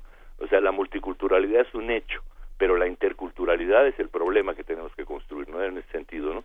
Y ayuda mucho, evidentemente, ¿no? Muchos muchachos, ¿no? Además, eh, nos hemos dado cuenta cómo cambian vocaciones y hay casos ya, por ejemplo, la, la, Facultad de Trabajo Social ya instaló la cátedra de náhuatl dentro de, de, de, su pensum, ¿no? En ese sentido. Y esto lo estamos haciendo, generando en, en otras partes. Hay otras eh, de las nuevas facultades que hay en la UNAM, por ejemplo, en la NES Morelia, ya la materia es obligatoria, ¿no? Y es transversal, o sea, todos los estudiantes tienen que tomar esta materia, ¿no? Es además una reforma de la estructura educativa que creo que es significativa, ¿no? Sin lugar a dudas, pero yo, yo voy un poco más allá, eh, José Manuel del Val, y pienso que a lo mejor podríamos empezar en las primarias, ¿no? Teniendo, si no una materia optativa, contando un poco de la historia de nuestros pueblos originarios, eh, contándole a los niños que están ahí junto a nosotros, que están vivos, que, que, que son parte de nuestra de nuestro del mosaico pleno de nuestra cultura, ¿no? Sí, no es importante. Ahora, por ejemplo, nosotros estamos así tratando de estar muy cercanos al nuevo programa educativo que piensa hacer la, la Secretaría de Educación Pública, ¿no? Ahí es muy importante, eso va a ser esencial, porque en los niños es donde empiezas, ¿no? O sea, si si van a quitar esa historia de héroes que hemos tenido, ¿qué tipo de historia van a poner? Exacto. ¿Qué tipo de civilidad es la que vamos a...? Porque lo que no, a mí me aterra un poco es que quieren hacer técnicos desde chiquitos, ¿no? Claro. necesitamos mexicanos mucho más complejos en el sentido de del reconocimiento de sus principales características. Pero sí, no, además esta materia, cuando yo la planteé originalmente, me dijeron en maestría y doctorado, le dijimos, no, no, licenciatura y bachillerato. Tenemos el CCH Oriente y el CCH Sur, ¿no? Donde los salones son de doscientos y pico chicos, ¿no? Así es. Que se meten y, y, y están con un interés enorme, ¿no? Porque empiezan a encontrar elementos de, de, de saber quién son, quién somos, ¿no? O sea, ¿cuál es el problema además en el que nos encontramos, ¿no? Que la construcción de una ciudad eh, interculturalmente equitativa no, es una tarea a largo plazo, ¿no? pero que hay que empezar a trabajar en ella en ese sentido, ¿no? Yo creo que es importante en ese campo, ¿no? Absolutamente, estamos coincidimos sin lugar a dudas. José Manuel del Val Blanco, director del programa universitario de estudios de la diversidad cultural y la multiculturalidad, multiculturalidad. Muchísimas gracias por esta mañana como todos los martes. Hasta el próximo martes. Un abrazo. Un abrazo, hasta luego. Hasta luego. Primer movimiento donde todos rugen, el puma ronronea.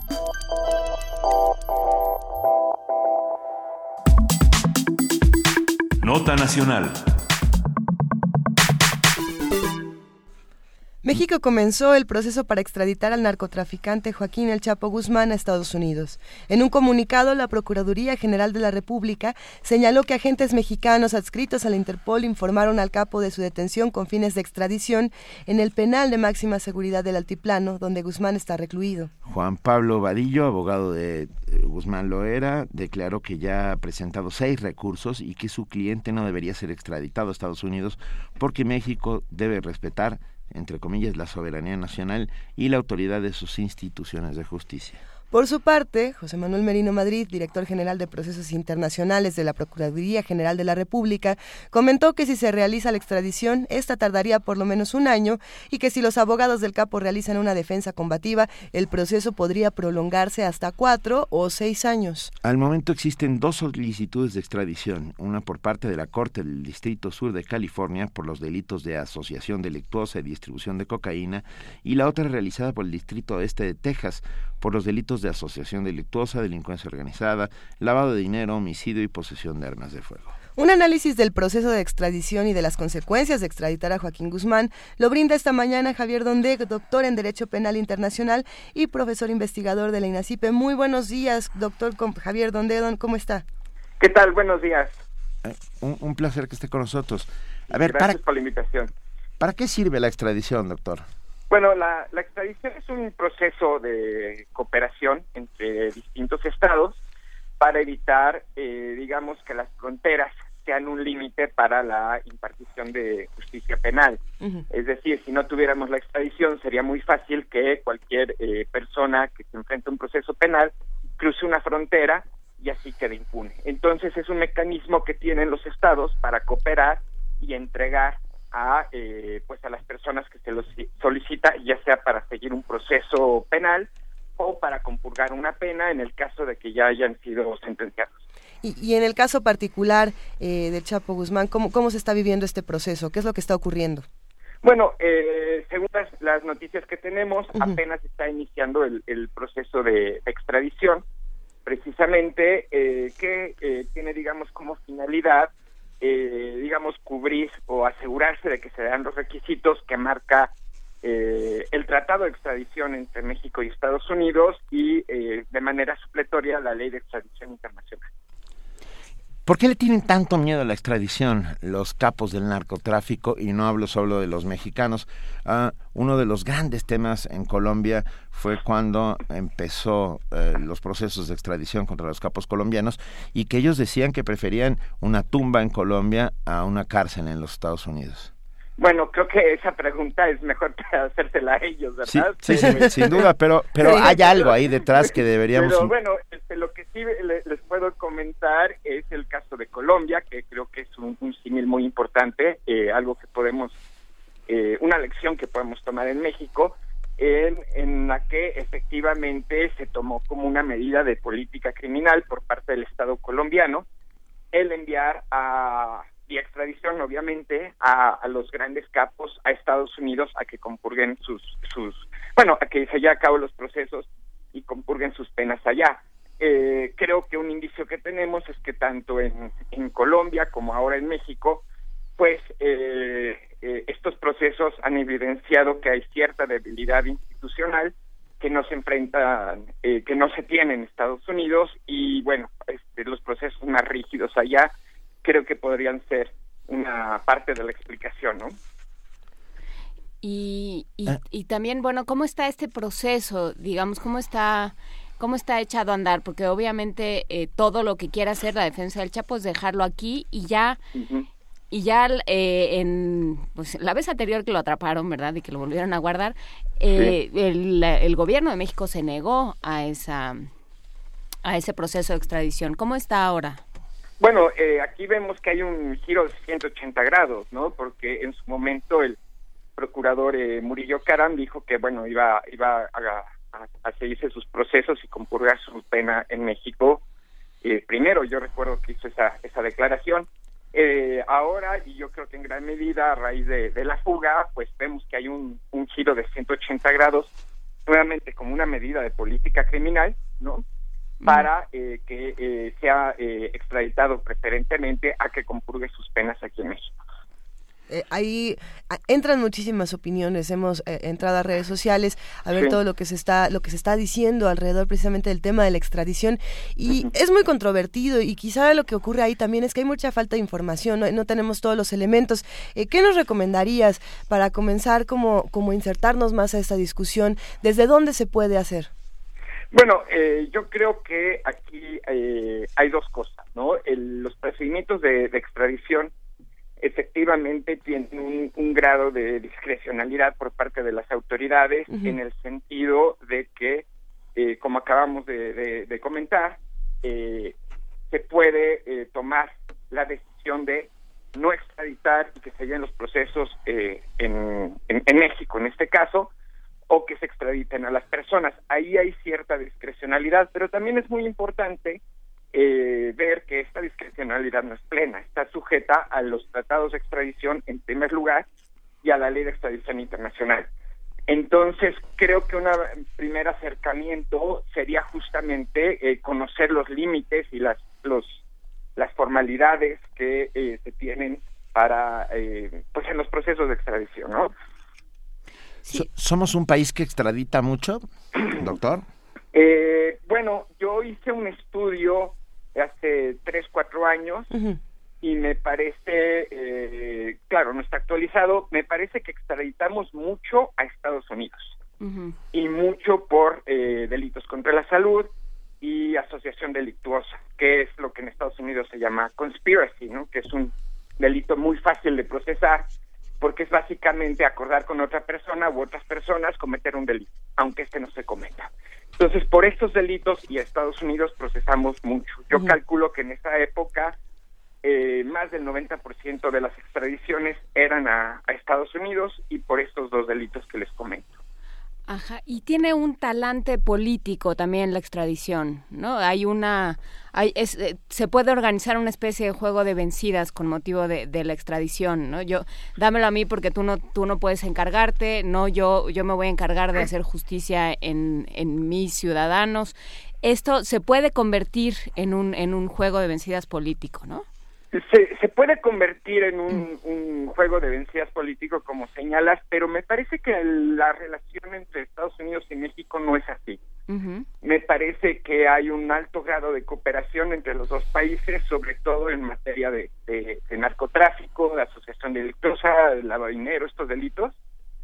Y eh, creo que, eh, por lo menos mi percepción es que no hay no hay ese, ese juego político, más bien hay eh, cooperación, eh, una amplia cooperación y entendimiento entre las autoridades de los dos países. Claro, esto no quiere decir que no se haya dado en otros momentos, no quiere decir que no se haya dado con otros países, pero me parece que en esta relación bilateral yo por lo menos no veo que haya este, este juego político. ¿Podría hablarnos un poco, doctor Javier Donde, acerca del derecho de amparo? y, lo digo porque porque a veces siento que el amparo funciona de maneras un poco perversas. Ah, para ah, algunos ah, funciona, para otros no. No, bueno, y amparar a, alguien que se fugó de una cárcel donde purgaba una condena es un poco ridículo, no sé, desde mi punto de vista, no, no sé qué opinas. Bueno, a mí no me parece ridículo hablar de un proceso eh, constitucional que tiene como finalidad la defensa de los derechos humanos. A pesar de haber escapado de una cárcel donde se... Aunque uno se escape de una cárcel, tiene derechos humanos y tiene derecho a promover un amparo. Derechos humanos sin lugar a dudas, pero un amparo contra la acción de la justicia. Lo que pasa es que si la acción de la justicia que se considera viola derechos humanos, entonces está en su derecho de promover el juicio de amparo. Eso me parece que es una discusión distinta y yo creo que no podemos tener en eh, poner en tela de juicio un proceso que con todo y sus fallas tiene como eh, finalidad la protección de los derechos humanos. E, e, esa es una discusión muy interesante eh, que deberíamos retomar eh, en otra ocasión porque porque sin duda el, papel de los derechos humanos a veces queda queda por debajo en conflictos como estos.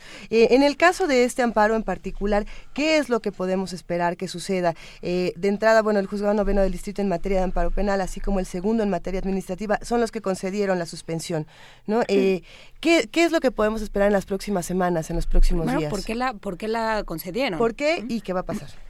Ah, bueno, primero, qué bueno que aclaran, porque es algo que, que rara vez se, aclara en, los medios, de que se trata de una suspensión, porque la suspensión en realidad es, eh, decirlo coloquialmente, dejar las cosas en el estado que están, es decir, que no se podrá eh, violar los derechos humanos que se, eh, se impugnan o pueden ser este, motivo del proceso de amparo de forma irremediable, ¿no? Entonces, es, es importante que se haga esa aclaración porque normalmente se dice que es un amparo y bueno, eso en realidad lo que quiere decir es que ya, se, ya, hay una sentencia. Esta es solamente una medida preventiva. ¿no? Entonces lo que puede, eh, y, y, por qué se otorgó? Bueno, porque la ley de amparo así lo marca. En los casos eh, de detención para fines de extradición y otros supuestos, la, la suspensión es, eh, se llama pues, suspensión de oficio, es decir, en cuanto se, se alega una detención ilegal, como es este caso, que eh, entonces eh, los jueces de distrito tienen la obligación de otorgar eh, la suspensión, ¿no? Precisamente por la gravedad de las consecuencias que pudiera tener eh, una violación a derechos humanos en un caso como este. Eso con independencia de que en el juicio ya propiamente dicho, el juicio de amparo, se analice si efectivamente hubo o no una violación a derechos humanos. A ver, nos escribe Juan Ramírez Marín y nos dice que fugarse no es delito. Eh, sí, es correcto. Eh, fugarse no es delito. Eh, para la persona que se fuga no comete ningún delito, lo cual no quiere decir que las personas que lo hayan ayudado no hayan cometido un delito. Es, es correcto esa O sea, el que se fuga no comete un delito, pero si yo te ayudo, entonces sí. Así es. Ah, y entonces, contra- eh, por eso es por lo que se están parando eh, Joaquín Guzmán.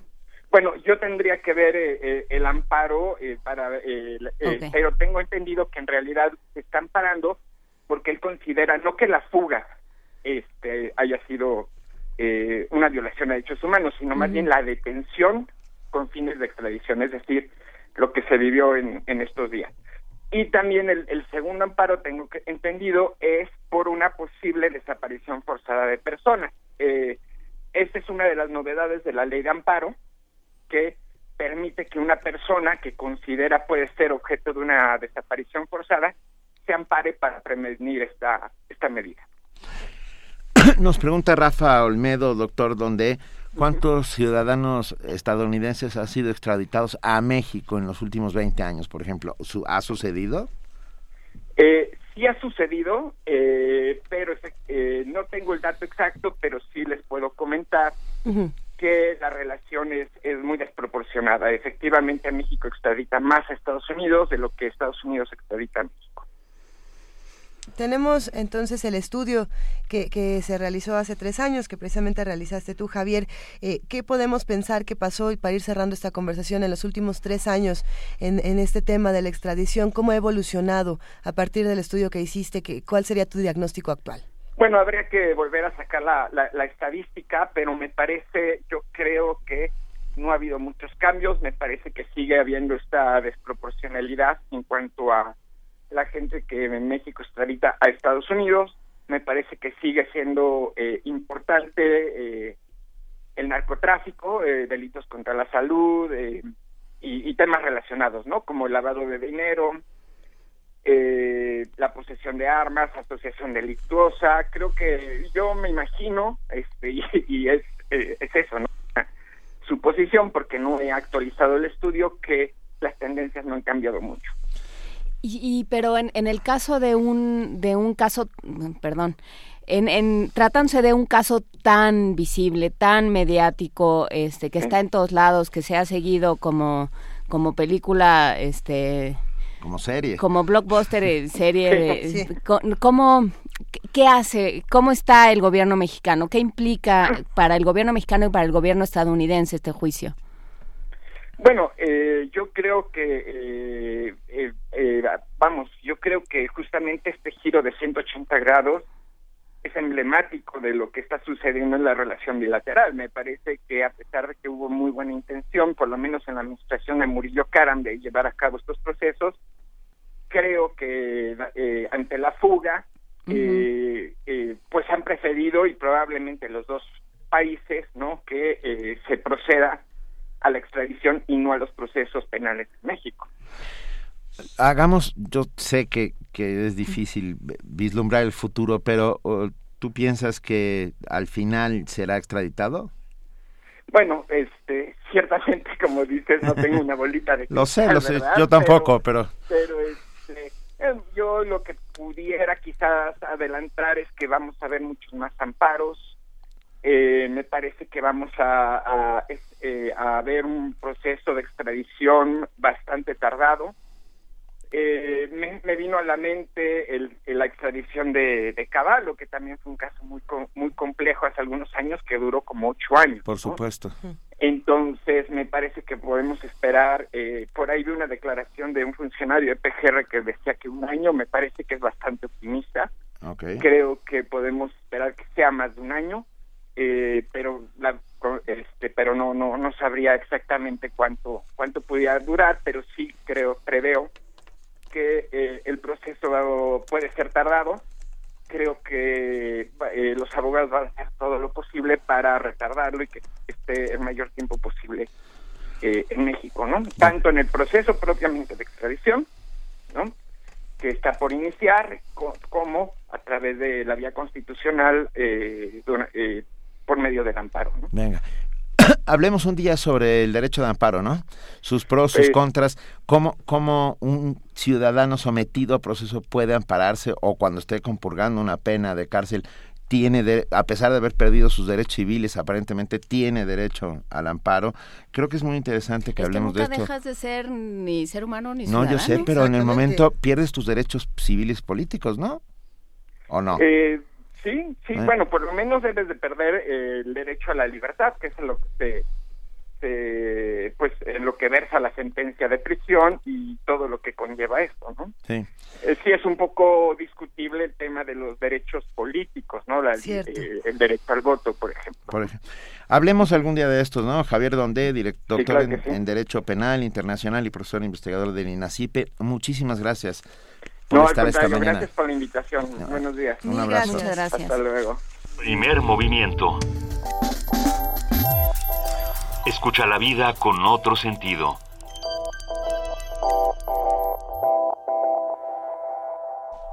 Todo un tema.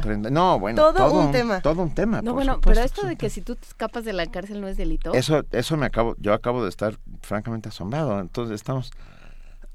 Buenas noticias, chicos. Pues no, porque igual te van a... O sea, No, claro, te, te recapturan, pero, pero que no se sume a tu condena el- No, la pues, evasión. pues, evasión la de reo, según yo, sí es un delito de evasión de reo. pues ya tenemos un abogado que dijo que no. Mira, un doctor en derecho. Un doctor en Derecho que dice que no. Eh, val- vale muchísimo la pena volver a platicar con Javier donde desde otra óptica, la óptica de los derechos humanos, que a mí me parece fundamental, ¿no? Para, para una futura conversación, derechos humanos, qué si es delito, qué no es delito, cuántas sorpresas nos podemos encontrar de pronto leyendo las leyes, sí, es rarísimo.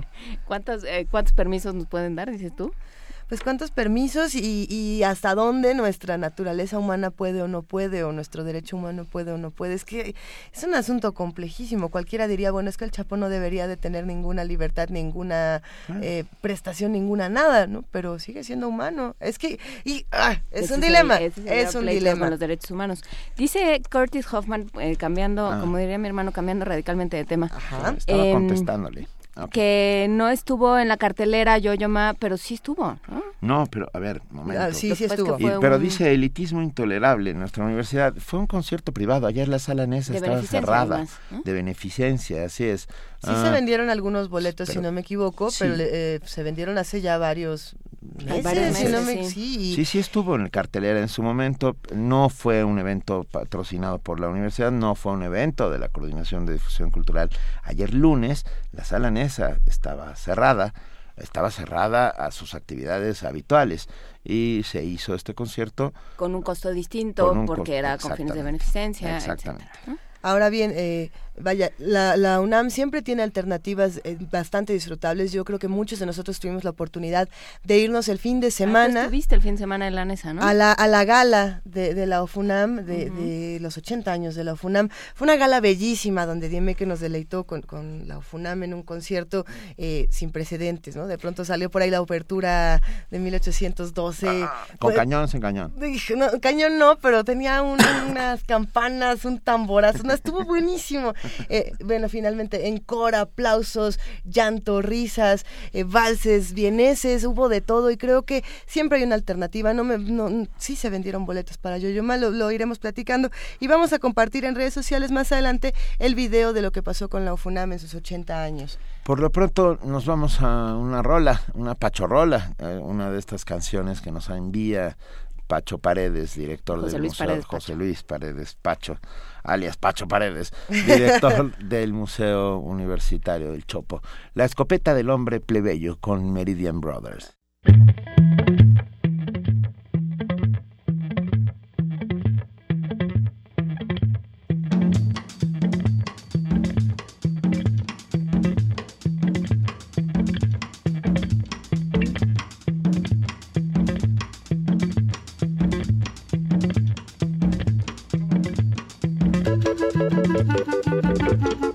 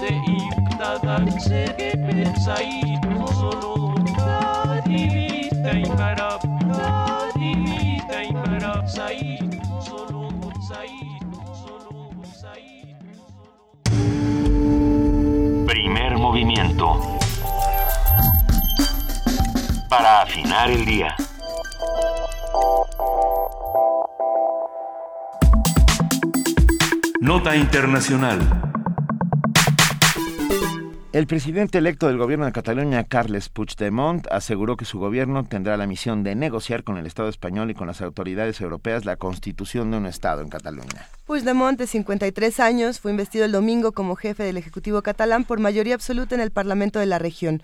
Fue elegido como candidato alternativo a Artur Mas en el marco de un acuerdo in extremis alcanzado por los partidos secesionistas de Cataluña apenas 30 horas antes de que expirara el plazo para la investidura del nuevo presidente del gobierno regional. Por si fuera poco, España también debe lidiar con toda una serie de informaciones sobre el juicio del caso Nos y el morbo de ver a la infanta Cristina el, bar, en el banquillo.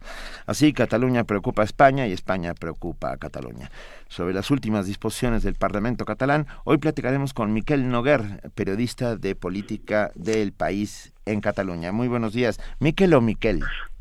Uh, Miquel, muy Miquel, buenos días. Venga, ¿Qué tal? ¿Cómo estamos? Hola, Miquel. Gracias por estar con nosotros. ¿Qué, gracias a ustedes por llamar. ¿Qué está sucediendo en Cataluña y cómo se está viviendo en, el, en España? Bueno, en Cataluña está sucediendo algo que venía gestándose desde hace mm, aproximadamente 10 años.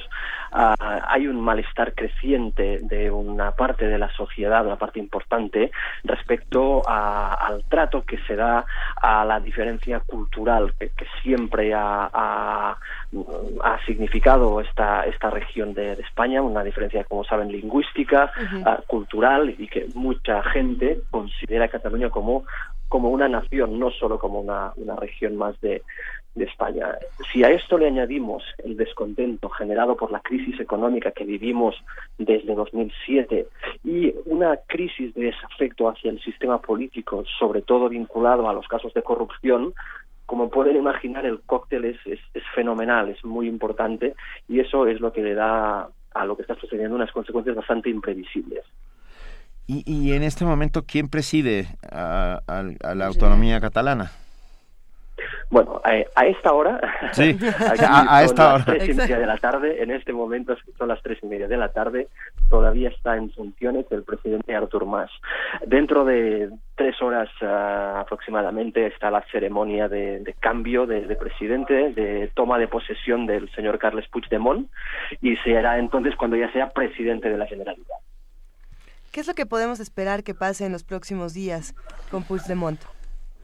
A ver, yo los próximos días será muy interesante ver. Si Puigdemont, ah, en este momento él tiene dos opciones. Tiene la opción de apretar el acelerador de todos los proyectos relacionados con la independencia, que básicamente son la creación de lo que ellos llaman estructuras de Estado. Se trata de, se trataría, según ellos, de dotar a Cataluña de las estructuras que tiene cualquier Estado, una, una hacienda, una agencia tributaria, un- unos cuerpos de, de- de seguridad, de recaudación de, de impuestos, Ah, o bien si espera, espera ah, un poco a ver qué sucede en el resto de España. Como saben, en España hay un gobierno en funciones que no tiene pisos de momento de, de madurar en un nuevo gobierno porque no hay un acuerdo entre los partidos que ganaron las elecciones del 20 de diciembre y eso ah, lo que favorece es que de alguna forma mm, el señor Puigdemont tenga la opción de esperar un poco a ver qué se mueve si es que se mueve algo en España. Parece ser que perdimos la comunicación. ¿No, la ¿está- perdimos? ¿estás ahí?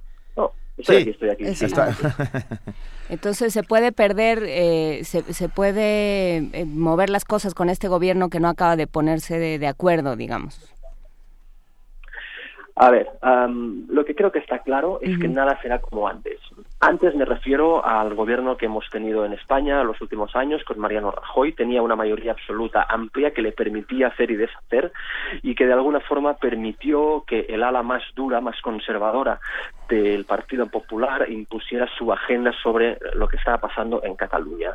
Este gobierno, eh, en caso que pueda seguir, ya no lo hará con mayoría absoluta, o sea que tendrá que pactar con otros partidos y eso abre la puerta a que de alguna forma se implante o se abra paso la reforma constitucional que propugna el PSOE y que de alguna forma eh, estaría diseñada para dar salida a algunas de las aspiraciones de, de parte de Cataluña. Eh, no se está hablando en ningún caso de- ni de la independencia ni de un referéndum, pero sí de alguna forma de volver al espíritu del año 78-79 con la nueva constitución, cuando de alguna forma España se reconocía a sí misma como un Estado plurinacional. Y yo creo que en Cataluña mucha gente con esto le bastaría, que, que, que quedara claro que su cultura, su lengua eh, está, está y será respetada. Y yo creo que si esto acaba pasando, eh, sería una vía de solución sobre lo que está pasando en Cataluña. O sea, se pierde la, digamos, como la necesidad, la perentoriedad de esta independencia, de buscar esta independencia. Y eso pasa, y eso Ujú. pasa, y está por ver qué pasa, porque no hay acuerdo en este momento en- para formar un gobierno en España, no hay acuerdo ni en un sentido ni en otro, pero si esto pasara es posible, es posible que la agenda catalana se pudiera relajar un poco. No sabemos eh, hasta qué punto, porque es verdad que hay un 47% de catalanes que quieren la independencia en este momento, y eso es, es mucha gente. Es Y mientras una parte de esta gente no se convenza de que eh, quizás hay un camino a hacer dentro de España, esto no se va a solucionar. Todo, todo esto puede eh, de alguna manera detener el malestar creciente o, o en realidad estamos nada más retrasándolo.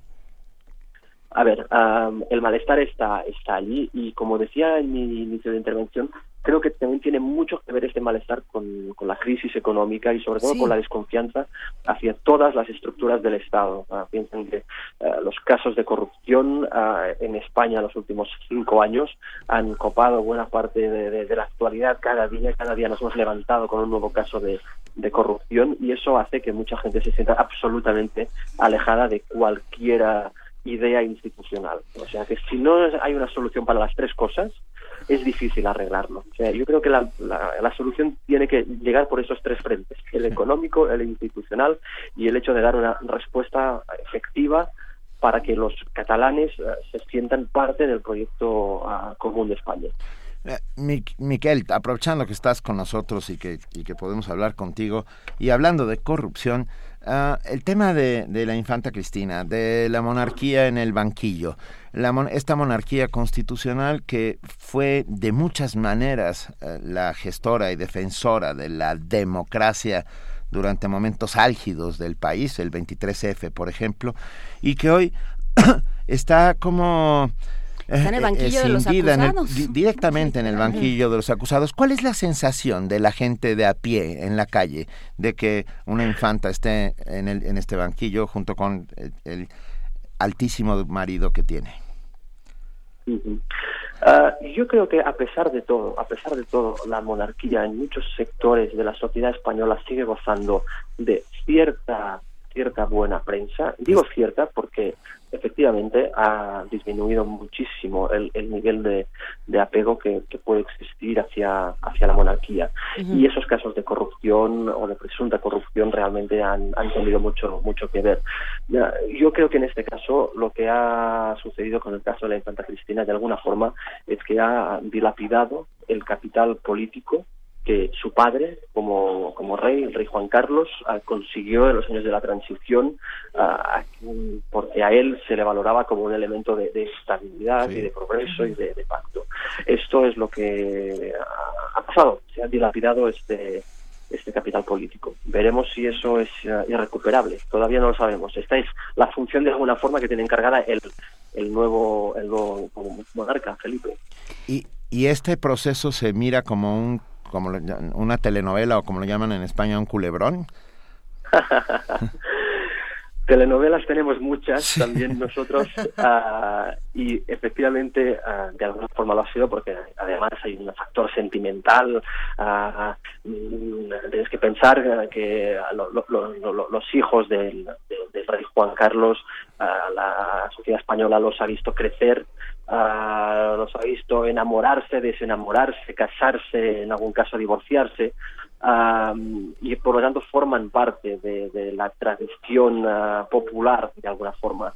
Y efectivamente, en el caso de la infanta Cristina, pues que tenía un nivel de popularidad elevado, en era la primera mujer de, de, la realeza que de alguna forma había salido a trabajar fuera de casa, ella trabajaba en una entidad financiera, eh, era vista como un factor de, de, modernidad dentro de España. Esto ya no, ya no pasa así, ya no es así.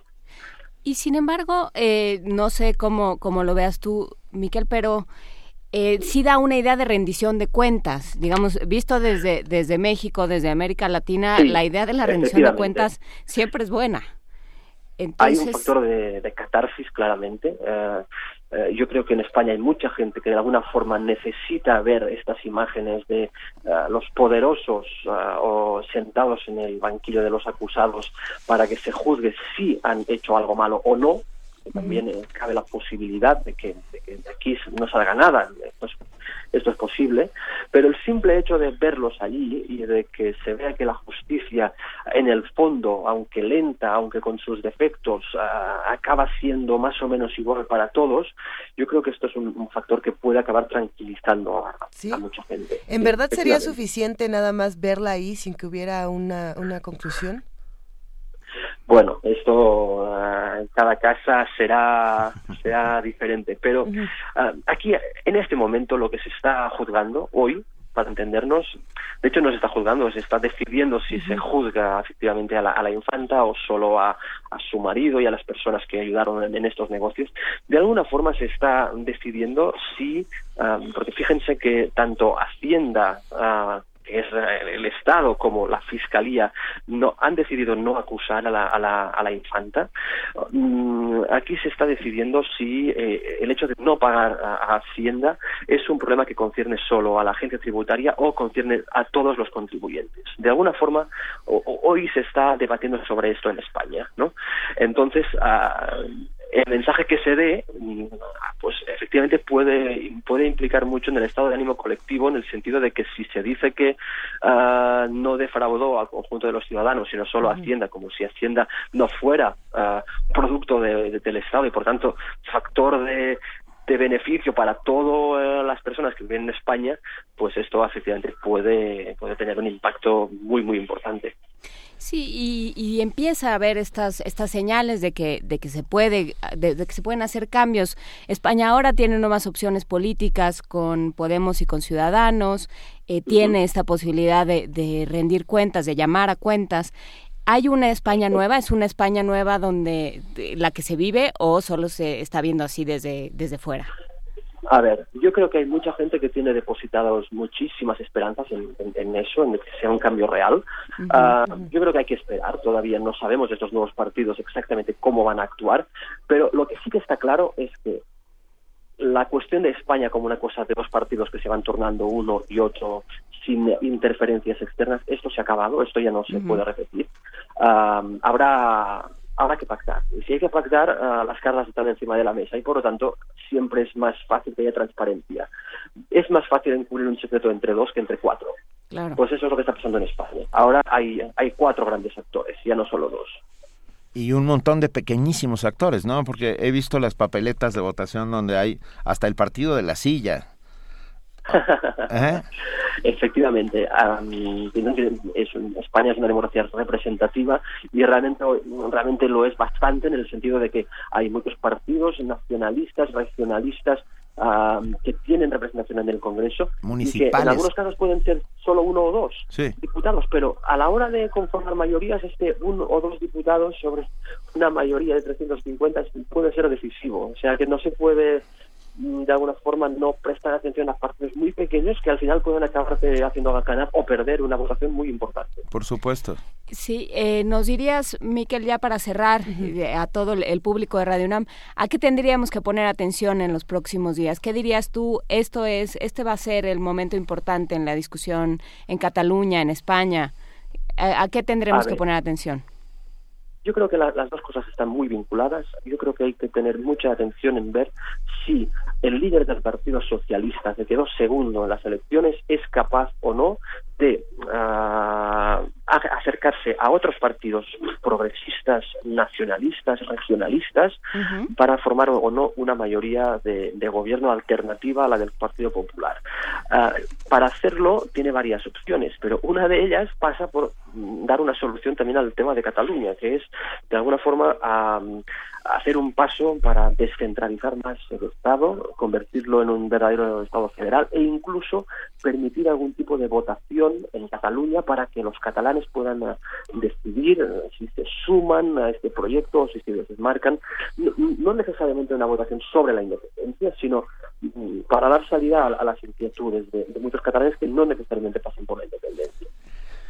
Miquel Noguer, periodista de política del país en Cataluña, Radio UNAM y Primer Movimiento, te agradecen inmensamente que estés esta mañana con nosotros. Muchísimas gracias a vosotros y que pasen unos buenos días. Y ojalá podamos, ojalá podamos hablar pronto. Pues cuando, cuando ustedes quieran, estoy, estoy aquí. Venga, un abrazo. Gracias. Un abrazo. Primer movimiento. Escucha la vida con otro sentido.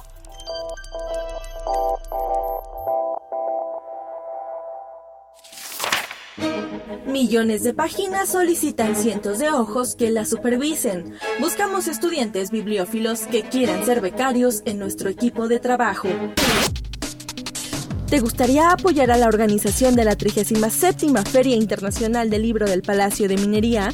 Hay cuatro áreas de trabajo a elegir según tus intereses y preparación profesional.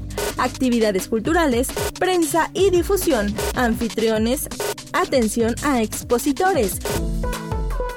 Consulta las bases y requisitos en filminería.unam.mx filminería.unam.mx.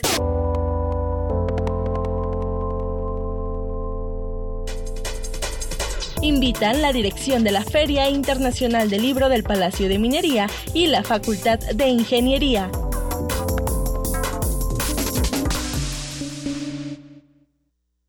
El INE es mucho más que el encargado de las elecciones, más que la credencial con la que votas y te identificas. El INE existe para garantizar tus derechos político-electorales, para impulsar el poder de todos sin importar su edad, para que se escuche tu opinión y se sume a otras, para promover el diálogo, la tolerancia y el respeto. Descubre y comparte tu poder ciudadano. Contigo, México es más. Súmate. Instituto Nacional Electoral. INE. Nuestra universidad es semillero del talento mexicano. Algunas semillas germinan solas, pero otras necesitan apoyo. Hola, mi nombre es Adriana Ibet Sosa Bonilla, tengo 25 años, estudio la licenciatura de Trabajo Social, estoy en el tercer semestre y gracias a Fundación UNAM por el apoyo nutricional que me brindó, tuve mejor rendimiento académico. Fundación UNAM becó a más de 50.000 alumnos durante 2014. Súmate, entra a www.funam.org.mx para descubrir cómo. Con tus donativos hacemos posible lo imposible. Qué bien se siente regresar a la universidad un poco de lo que nos ha dado. Fundación UNAM.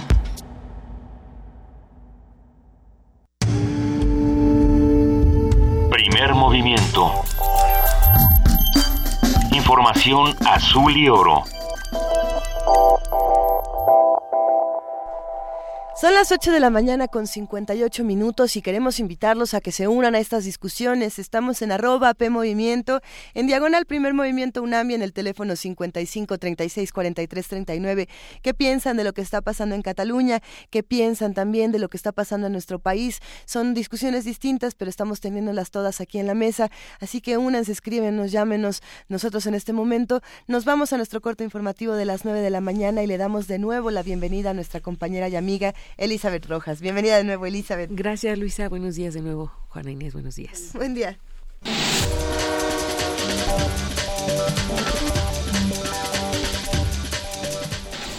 Los seis cómplices de Joaquín El Chapo Guzmán, que fueron detenidos el día de su captura, recaptura en Los Mochis, Sinaloa, fueron ingresados en penales federales de Chihuahua y Morelos. De acuerdo con un comunicado de la PGR, los cuatro hombres y dos mujeres fueron consignados por delincuencia organizada con la finalidad de cometer delitos contra la salud, portación de armas y posesión de cartuchos y cargadores, todos de uso exclusivo del ejército.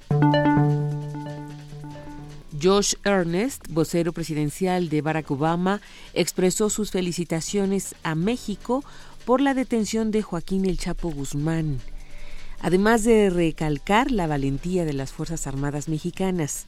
El vocero no especificó el tema de la extradición del capo, pero expresó que cuando algún detenido fuera de Estados Unidos enfrenta cargos en ese país, automáticamente se inicia el proceso de extradición. En cuanto al tema de la entrevista que realizaron los actores Champagne y Kate del Castillo al Chapo Guzmán para la revista Rolling Stone, el vocero negó haber leído el texto. Por su parte, el jefe del gabinete presidencial, Dennis McDonough, se ha negado a hablar sobre las posibles investigaciones hacia los actores por dicho motivo. La gobernadora de Sonora, Claudia Pavlovich, afirmó que las agencias de seguridad estatal se encuentran alertas ante la recaptura de Joaquín El Chapo Guzmán.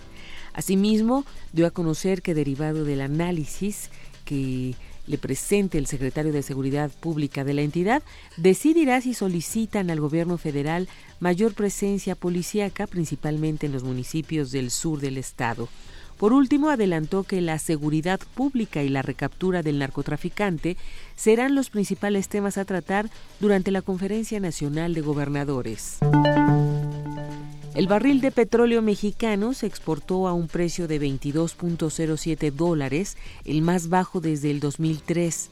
De acuerdo con Pemex, el crudo nacional se desplomó 19.4% en los primeros seis días hábiles del año, equivalente a 5.3 dólares. Esto obedece a los retrocesos que reportan las cotizaciones de todas las marcas de petróleo en el mundo ante la perspectiva de una menor demanda global, principalmente de China. Un juez federal ordenó al subsecretario del Sistema Penitenciario de la Secretaría de Gobernación del Distrito Federal definir el lugar a donde será trasladada Elba Ester Gordillo. Esto una vez que la exdirigente del Sindicato Nacional de Trabajadores de la Educación sea dada de alta del hospital privado en el que se encuentra convaleciente. El acuerdo publicado este lunes indica que se debe determinar con las medidas de seguridad y bajo la más estricta responsabilidad a qué hospital debe ser trasladada con excepción de la Torre Médica Tepepan. El gobierno de Nayarit anunció que modificarán los horarios escolares debido a las bajas temperaturas presentadas en la entidad. El secretario general del gobierno, José Trinidad Espinosa Vargas, dijo que se recorrerá una hora la entrada en escuelas de educación básica en el turno matutino. Los horarios modificados serán a las 8 horas para las escuelas secundarias que originalmente inician labores a las 7 horas y a las 9 horas para las escuelas primarias que tenían como hora de ingreso las 8 horas.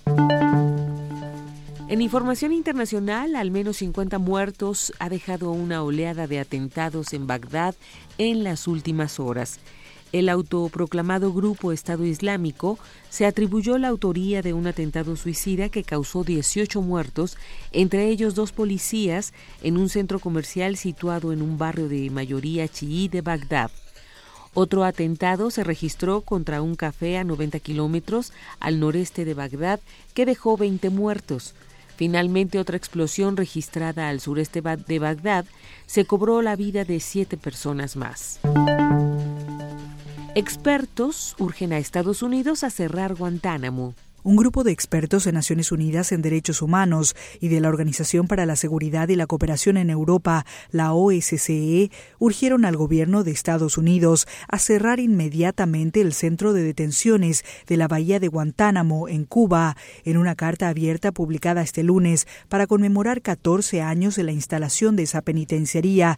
También lo exhortaron a poner fin a la impunidad relacionada con las violaciones de las leyes humanitarias y de derechos humanos durante la guerra global contra el terror, los expertos subrayaron que Estados Unidos debe limpiar su propia casa y lo instaron a acabar con el oscuro capítulo de las medidas adoptadas tras los ataques del 9-11 en respuesta al terrorismo. La carta indica que todos los implicados, incluyendo al más alto nivel de autoridad, deben ser considerados responsables de ordenar o ejecutar entregas extrajudiciales, detenciones secretas, detenciones arbitrarias de civiles y las llamadas técnicas de interrogatorio mejoradas, los expertos recordaron que cerca de un centenar de detenidos todavía se encuentran en Guantánamo después de años de reclusión arbitraria sin juicio, fuera del Estado de Derecho y de los tribunales estadounidenses. A pesar de la orden ejecutiva emitida por el presidente Barack Obama en enero de 2009 para liberarlos o transferirlos y cerrar la instalación en un plazo de un año, la carta la firmaron los relatores de la ONU sobre tortura, Juan Méndez, sobre la independencia del Poder Judicial, Mónica Pinto, el líder del grupo de trabajo sobre detenciones arbitrarias, Seong Phil Hong, además el director de la Oficina para Instituciones Democráticas de la OSCE, Michael George Link. Rocío Franco, Naciones Unidas, Nueva York. En Argentina, después de permanecer por 14 días prófugos de la justicia, los dos cómplices del narcotraficante Martín Lanata se entregaron a la policía. Cristian Lanata y Víctor Silaki, que junto con Lanata se fugaron de un penal de alta seguridad, se encontraban refugiados en una empresa arrocera, sin embargo, exhaustos por la persecución, cuando llegó la policía decidieron entregarse.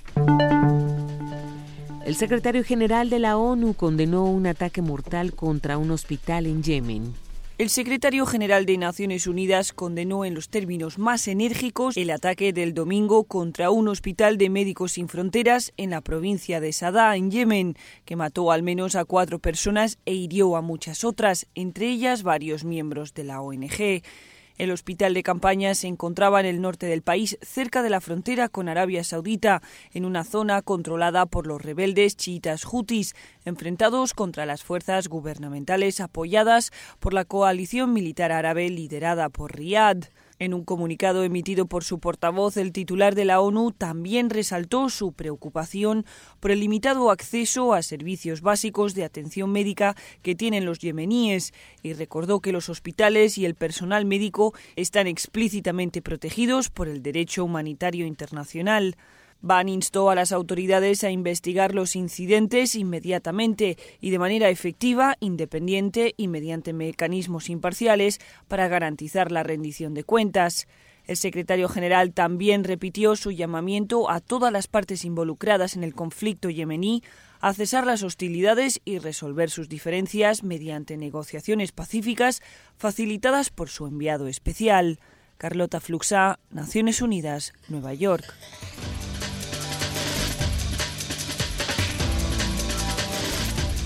9 de la mañana, 7 minutos. Muchísimas gracias a nuestra compañera y amiga Elizabeth Rojas por este corte informativo. Nos vemos mañana a las 8 de la mañana. Hasta mañana, Benito. Que tengan buen día. Gracias. Muy buen día.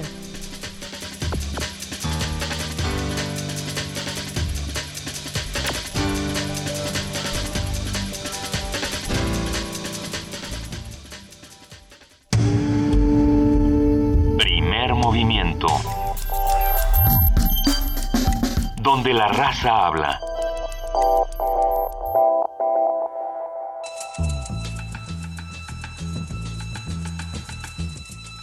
Es hora de poesía necesaria.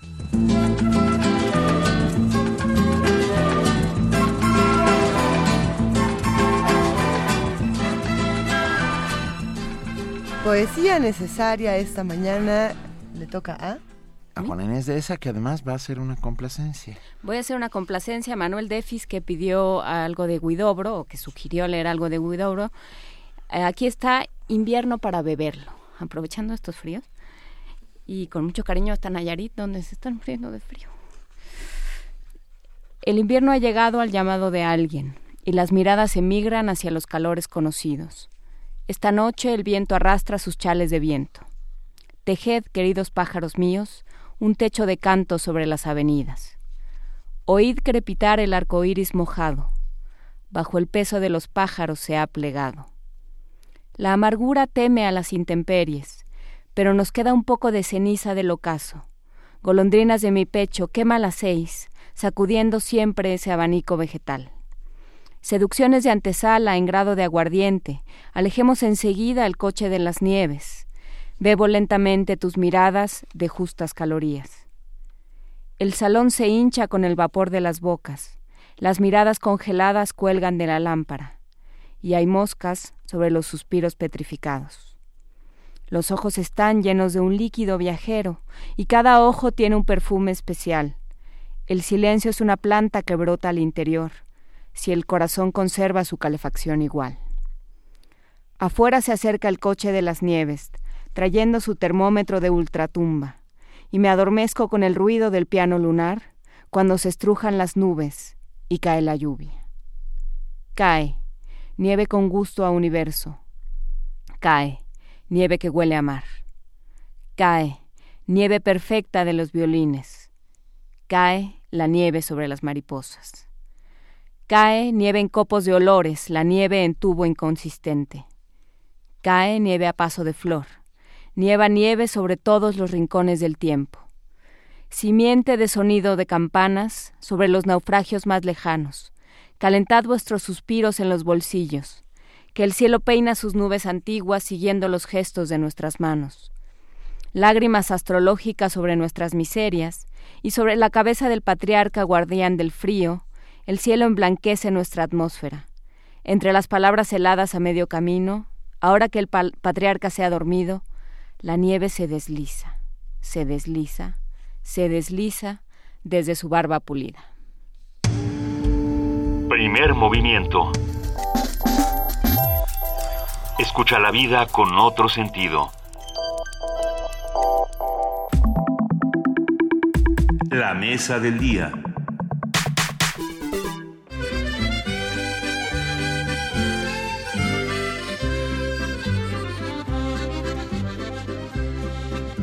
En el estado de Chiapas, muy cerca de Guatemala.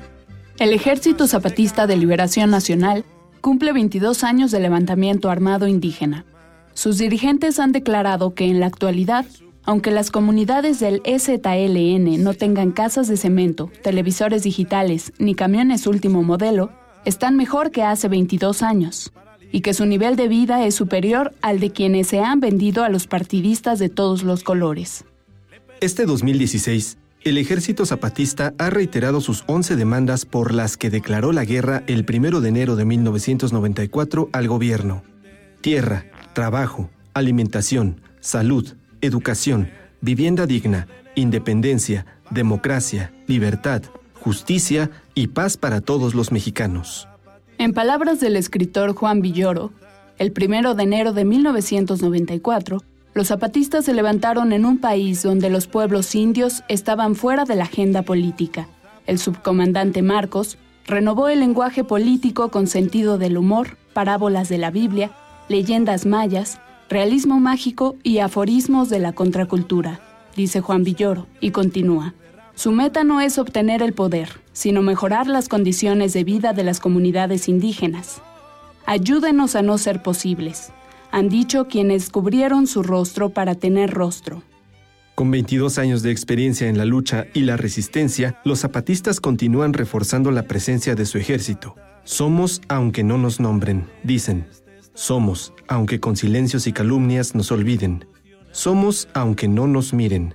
Somos en el paso, en el camino, en el origen, en el destino. con dignidad y que sirva cada bala Además de asegurar que sus comunidades se encuentran mejor que hace 22 años, el EZLN ha criticado a las autoridades porque asegura que han fomentado una política asistencialista que ha generado dependencia en las comunidades indígenas, donde el gobierno, cito, ofrece y reparte migajas aprovechando la ignorancia y la pobreza de algunos. A propósito de estas declaraciones de, los dirigentes del EZLN, hoy conversaremos sobre el país en que hemos vivido 20 años después del levantamiento zapatista sobre sus actores y sobre la pertinencia de sus argumentos y reclamos. En esta charla contamos, y lo agradecemos inmensamente, con la participación de Juan Villoro, escritor, periodista, académico, miembro del Colegio Nacional y amigo. Juan Villoro, bienvenido a Primer Movimiento de Radio UNAM. Hola, ¿qué tal? ¿Cómo están? Hola, Benito. Hola, mil gracias por estar con nosotros, Juan. A ver, ¿en qué país vivimos 20 años después del levantamiento zapatista? Bueno, desgraciadamente el país no ha cambiado mucho. Eh, como recordamos todos, el, movimiento zapatista se levantó para eh, señalar que justamente en la madrugada en que entraba en vigor el Tratado de Libre Comercio con Estados Unidos y Canadá, pues las comunidades indígenas en nuestro país se seguían viviendo como en los tiempos del Neolítico eh, y esta desigualdad social desgraciadamente no ha cambiado.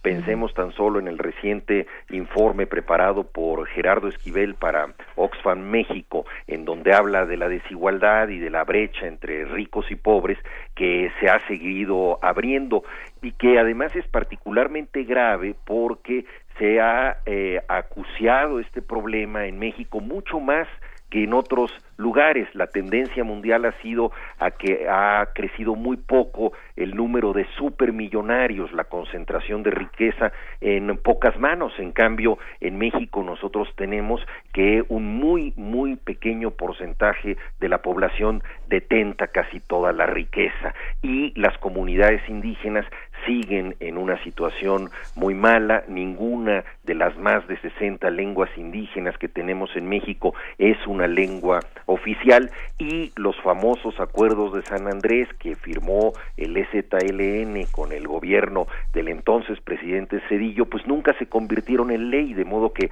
esa ilusión de autonomías indígenas, de un avance legal para los pueblos eh, eh, originarios, pues tampoco eh, ha tenido eh, posibilidad de convertirse en realidad y sigue siendo una de nuestras muchas asignaturas pendientes. Entonces, bueno, tenemos, tenemos un país eh, tremendo. Tenemos desde luego un, país tremendo, como lo, demuestra, pues, sí, en, numeritos eh, lo que escribe Esquivel, el, informe que, hace Gerardo Esquivel, pero también lo que vemos todos los días, ¿no, Juan? Este, este país donde, donde como lo dices en tu, en tu texto para el país, eh, que vamos a, subir a nuestras redes para que lo conozcan, lo conozca nuestro auditorio. Dices, es un, es un país donde se retrasan las soluciones pensando que así los problemas o se olvidan o se resuelven, ¿no? Sí, tienes toda la razón. Recordemos, por ejemplo, que el presidente eh, Vicente Fox, cuando todavía estaba en campaña, dijo que en unos cuantos minutos iba a acabar con el tema de Chiapas y que eso se arreglaba pronto. Los 15 minutos más largos de la historia. Efectivamente, ¿no? Del mismo modo en que, pues, prometió acabar con las tepocatas, las víboras negras y otras eh, alimañas cuyos nombres nos aprendimos durante su campaña, pero que una vez en la presidencia, pues, se volvieron tan eh, invisibles como las armas de destrucción masiva en Irak y nunca aparecieron uh, por ningún lado. Entonces, en, en, México los problemas rara vez se resuelven, se posponen y uh -huh. creo que los políticos profesionales han entendido que es un espléndido negocio la posposición eh, de los problemas, porque muchas veces solucionar algo desgasta eh, políticamente y divide las opiniones. Entonces, entre tomar una decisión que puede eh, tener un costo político, pero a la larga será buena, o dejar que las cosas se vayan uh -huh. flotando rumbo al desagüe, pues mejor se prefiere que todo nade de muertito de ese modo. Eh, en, ese, en ese caso estamos hablando, como lo hemos dicho varias veces en la mesa, eh, de cómo en, a, a, al posponer todo este asunto estamos haciendo una apuesta al olvido. Y esta apuesta al olvido puede llegar de muchas maneras. Sin embargo, el mecanismo del ZLN, eh, que se recuerda muy bien en este texto que vamos a subir en este momento, tiene partes muy interesantes. ¿no? Por ejemplo, mejorar las condiciones de vida de las comunidades indígenas como, como un mecanismo más allá de una lucha por el poder. ¿Eso sí. cómo lo podemos retomar? Bueno, mira, primero eh, quisiera eh, retomar lo que mencionas del olvido, que me parece muy importante y que uh -huh. ha sido una de las estrategias fundamentales eh, de los distintos gobiernos. pensemos tan solo en lo que el presidente Peña Nieto dijo de pasar página respecto a Yotzinapa, o sea, ya pensemos en otra cosa y que las cosas que no se han resuelto pues pasen a ese foso negro que es el olvido pero yo creo que ahí todos tenemos la responsabilidad de, de recordar las cosas. La memoria eh, es un tribunal moral eh, que sanciona de otro modo la realidad. Sí. No siempre puede reparar los hechos, pero por lo menos puede establecer que ahí hubo una injusticia. Y respecto a los zapatistas, ellos en los últimos tiempos no han tenido actos de una espectacularidad tan grande no. como su levantamiento, como la caravana a la Ciudad de México, como otro tipo de cosas que han realizado. Y muchos piensan, bueno, ya se eclipsaron, hay que olvidarlos, eso ya se acabó. Eh, y para nada, ellos se han dedicado, como yo digo en el artículo, a algo más difícil de entender que es el heroísmo de la vida diaria, transformar Eso. sus condiciones de vida en situaciones muy precarias, porque ciertamente no tienen muchos recursos, pero han podido hacer un eh, hospital de la mujer excepcional, han cambiado el trato eh, que se le tenía eh, a la mujer, han hecho la escuelita zapatista con una pedagogía absolutamente inventiva y muy uh -huh. útil para la región y han creado las juntas de buen gobierno en donde eh, los que eh, están encargados de ejercer la autoridad son vigilados continuamente, no cobran sueldo, pueden ser removidos en cualquier momento y algo absolutamente insólito en nuestro país, practican la autocrítica. Es que yo creo que eh, acabas de de mencionar el centro, yo, lo que yo creo que tendría que ser el centro de esta conversación, Juan, un texto sobre el zapatismo, sobre a 22 años del levantamiento zapatista, uno pensaría necesariamente que es eh, un recuento de, eh, de vejaciones, de olvidos, de, de, tristezas, de miserias, y sin embargo, lo que tú escribes es un texto enormemente esperanzador y, o sea, y, y que, y que narra una realidad eh, de cambio eh, pues que sucede diariamente que como dice se gesta es una es una gesta diaria.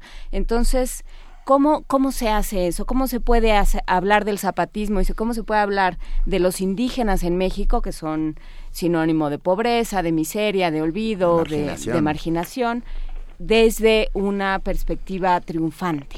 Sí, tenemos una perspectiva muy paternalista hacia las comunidades indígenas porque, como bien dices, al estar sumidas en la miseria, uh -huh. pensamos que no nos pueden aportar eh, nada nuevo uh -huh. y, sin embargo, hay una sabiduría milenaria en los pueblos indígenas, hay culturas que resisten lo que Guillermo Bonfil Batalla llamó el México profundo y que tienen mucho que enseñarnos. Pensemos tan solo en uno de los temas que está en discusión hoy en día en México, que es el trato con los estupefacientes, con las drogas. La mayoría de las comunidades indígenas de México han tenido un trato social perfectamente regulado con eh, las drogas para usos medicinales, ceremoniales e incluso recreativos. Eh, desde tiempos prehispánicos esto ha sido así y son comunidades que no se han aniquilado. Ahí hay una, una eh, solución o por lo menos un ejemplo importante de cómo se puede tener un trato social en donde se coexista eh, con eh, las drogas y se puedan despenalizar sin destruir a la, a la comunidad. Mucho más daño ha hecho el alcohol en las comunidades indígenas que la droga. Por eso en las comunidades zapatistas, por ejemplo, está totalmente prohibido el eh, uso del, del alcohol. Y volviendo al tema de la esperanza, yo creo que nosotros pensamos que eh, solamente podemos hacer política eh, en, en, los términos habituales, con los partidos políticos, con los movimientos que conocemos. Y los zapatistas se han atrevido a proponer una alternativa radical. Eh, mi padre, que estuvo muy cerca de ellos, eh, publicó hace poco un, un, libro póstumo que es La Alternativa, se llama justamente así, tiene un prólogo espléndido de Luis Hernández Navarro, el coordinador editorial de la jornada, y en el libro La Alternativa, eh, justamente lo que trata de hacer mi padre, que fue filósofo, es el de entender las comunidades zapatistas como un ejemplo moral y social de una comunidad por venir, algo que todavía no existe en el país entero, pero que ahí en un microcosmos ya se está fraguando. Para mucha gente, imaginar sociedades distintas es un acto utópico, es un romanticismo, un gesto iluso, ingenuo. Eh, mucha gente criticó a mi padre precisamente de eso, es decir, eh, Luis Villoro era un filósofo que diagnosticaba muy bien el presente, pero que se alocaba un poco y cuando eh, pensaba en cómo podía ser la sociedad futura, imaginaba cosas irreales.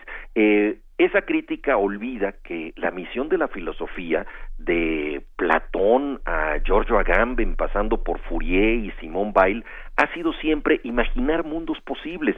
¿Por qué nos vamos a conformar con este mundo?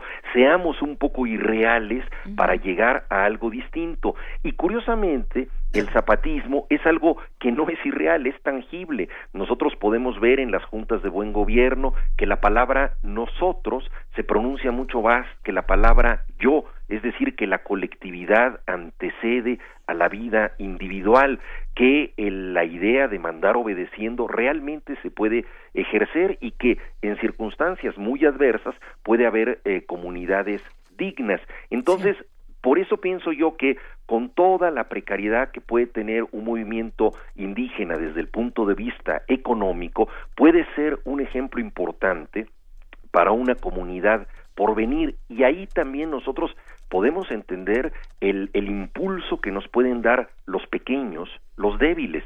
Digo, no es otro el, el, impulso que sintió el cristianismo en sus orígenes. O sea, la idea de Jesús no es la de hacer una religión para los fuertes, por el contrario, es una religión que surge entre los pescadores, entre los más humildes, entre los desposeídos y que pone justamente el acento en la fuerza de los débiles. Entonces hay ejemplos eh, enormes eh, de esto. Está, por supuesto, el de Cristo que mencioné, o puede ser el de Gandhi, el de Nelson Mandela, el de Martin Luther King, ese tipo de movimientos que son movimientos que hacen política desde la moral, es decir, para transformar la comunidad, no para obtener el poder. Y ahí es donde yo veo una fuerte esperanza en el zapatismo. Ese, ese triunfo entonces también podríamos expresarlo a través del diálogo y el lenguaje. Claro, porque eh, Octavio Paz, por ejemplo, que, que, no era amigo de las guerrillas y que fue un crítico eh, muy severo, muy agudo y muy lúcido de los dogmatismos de la izquierda, eh, dijo que el triunfo de, de, Marcos era un triunfo del lenguaje, hablando en especial de los comunicados del, del subcomandante, ahora Galeano, pero también de todo lo que se recogía como una herencia de las leyendas y de la sabiduría indígena y que afloraba en el EZLN. Entonces, hemos visto que hay otro lenguaje político que rompió con el esquema marxista. Por ejemplo, el hecho de referirse a los demás como hermanos.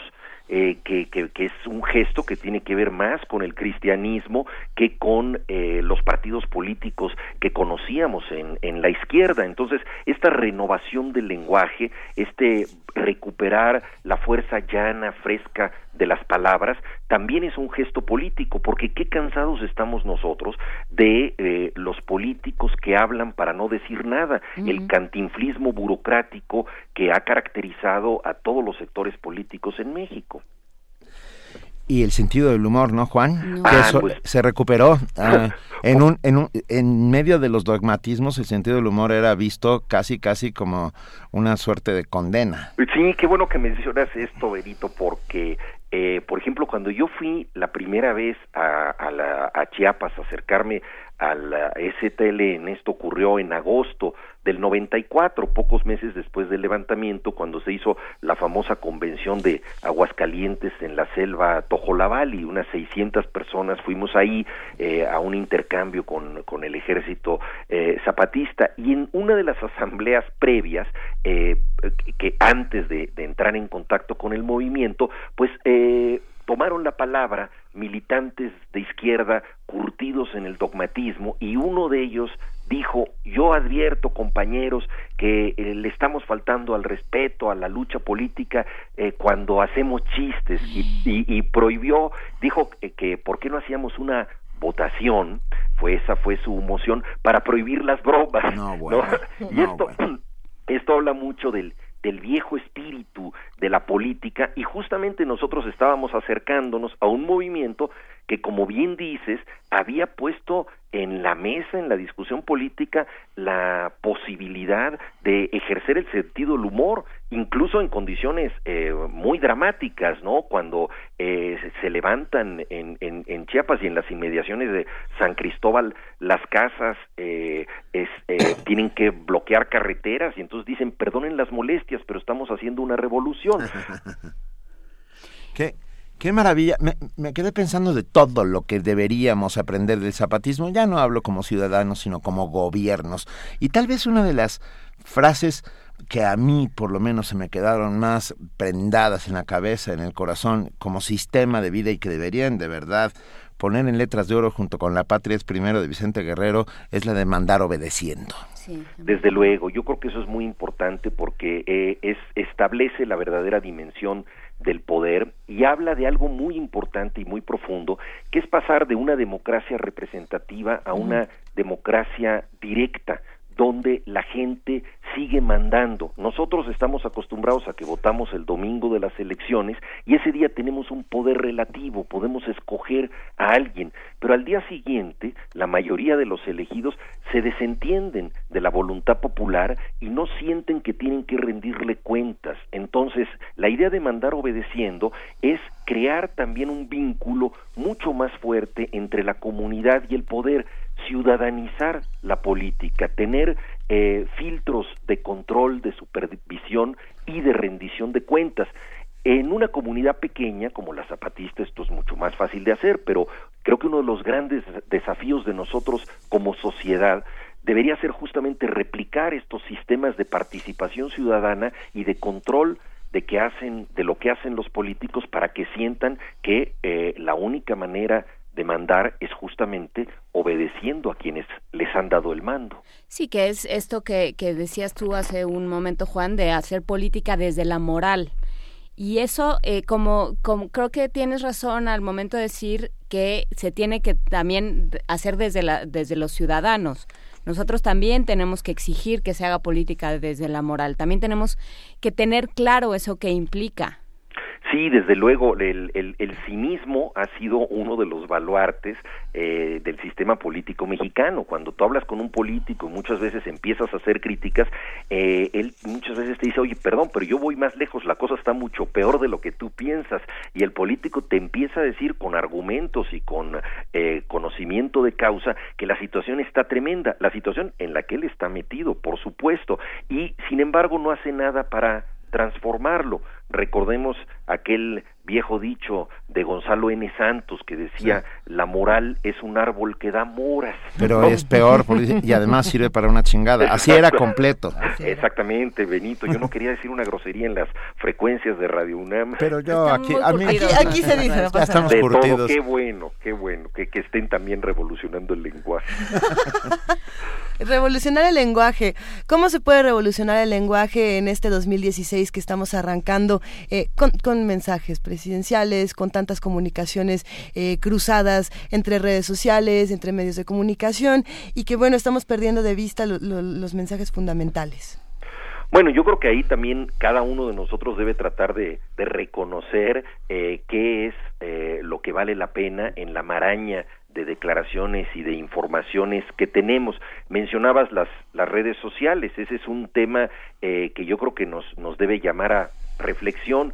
somos los bárbaros de, de una nueva era eh, apenas estamos aprendiendo a utilizar herramientas eh, que desconocemos y cuyos eh, alcances más fuertes ignoramos. Es como estar en el, en el momento en que apenas se, se, empieza a, se empiezan a crear las primeras herramientas y todavía no sabemos las, la situación y las consecuencias que van a tener. Entonces las redes sociales pues nos han llevado a, a, una capacidad de comunicación inmediata, a, a tener acceso eso a, opiniones eh, y a datos eh, eh, que antes quedaban muy remotos y esto ha cambiado la lógica política porque hoy en día un político puede tratar de silenciar una noticia, pero las redes sociales de inmediato dicen otra cosa. Eh, lo vimos, por ejemplo, con eh, los famosos atentados de Atocha en España. Eh, iba a haber elecciones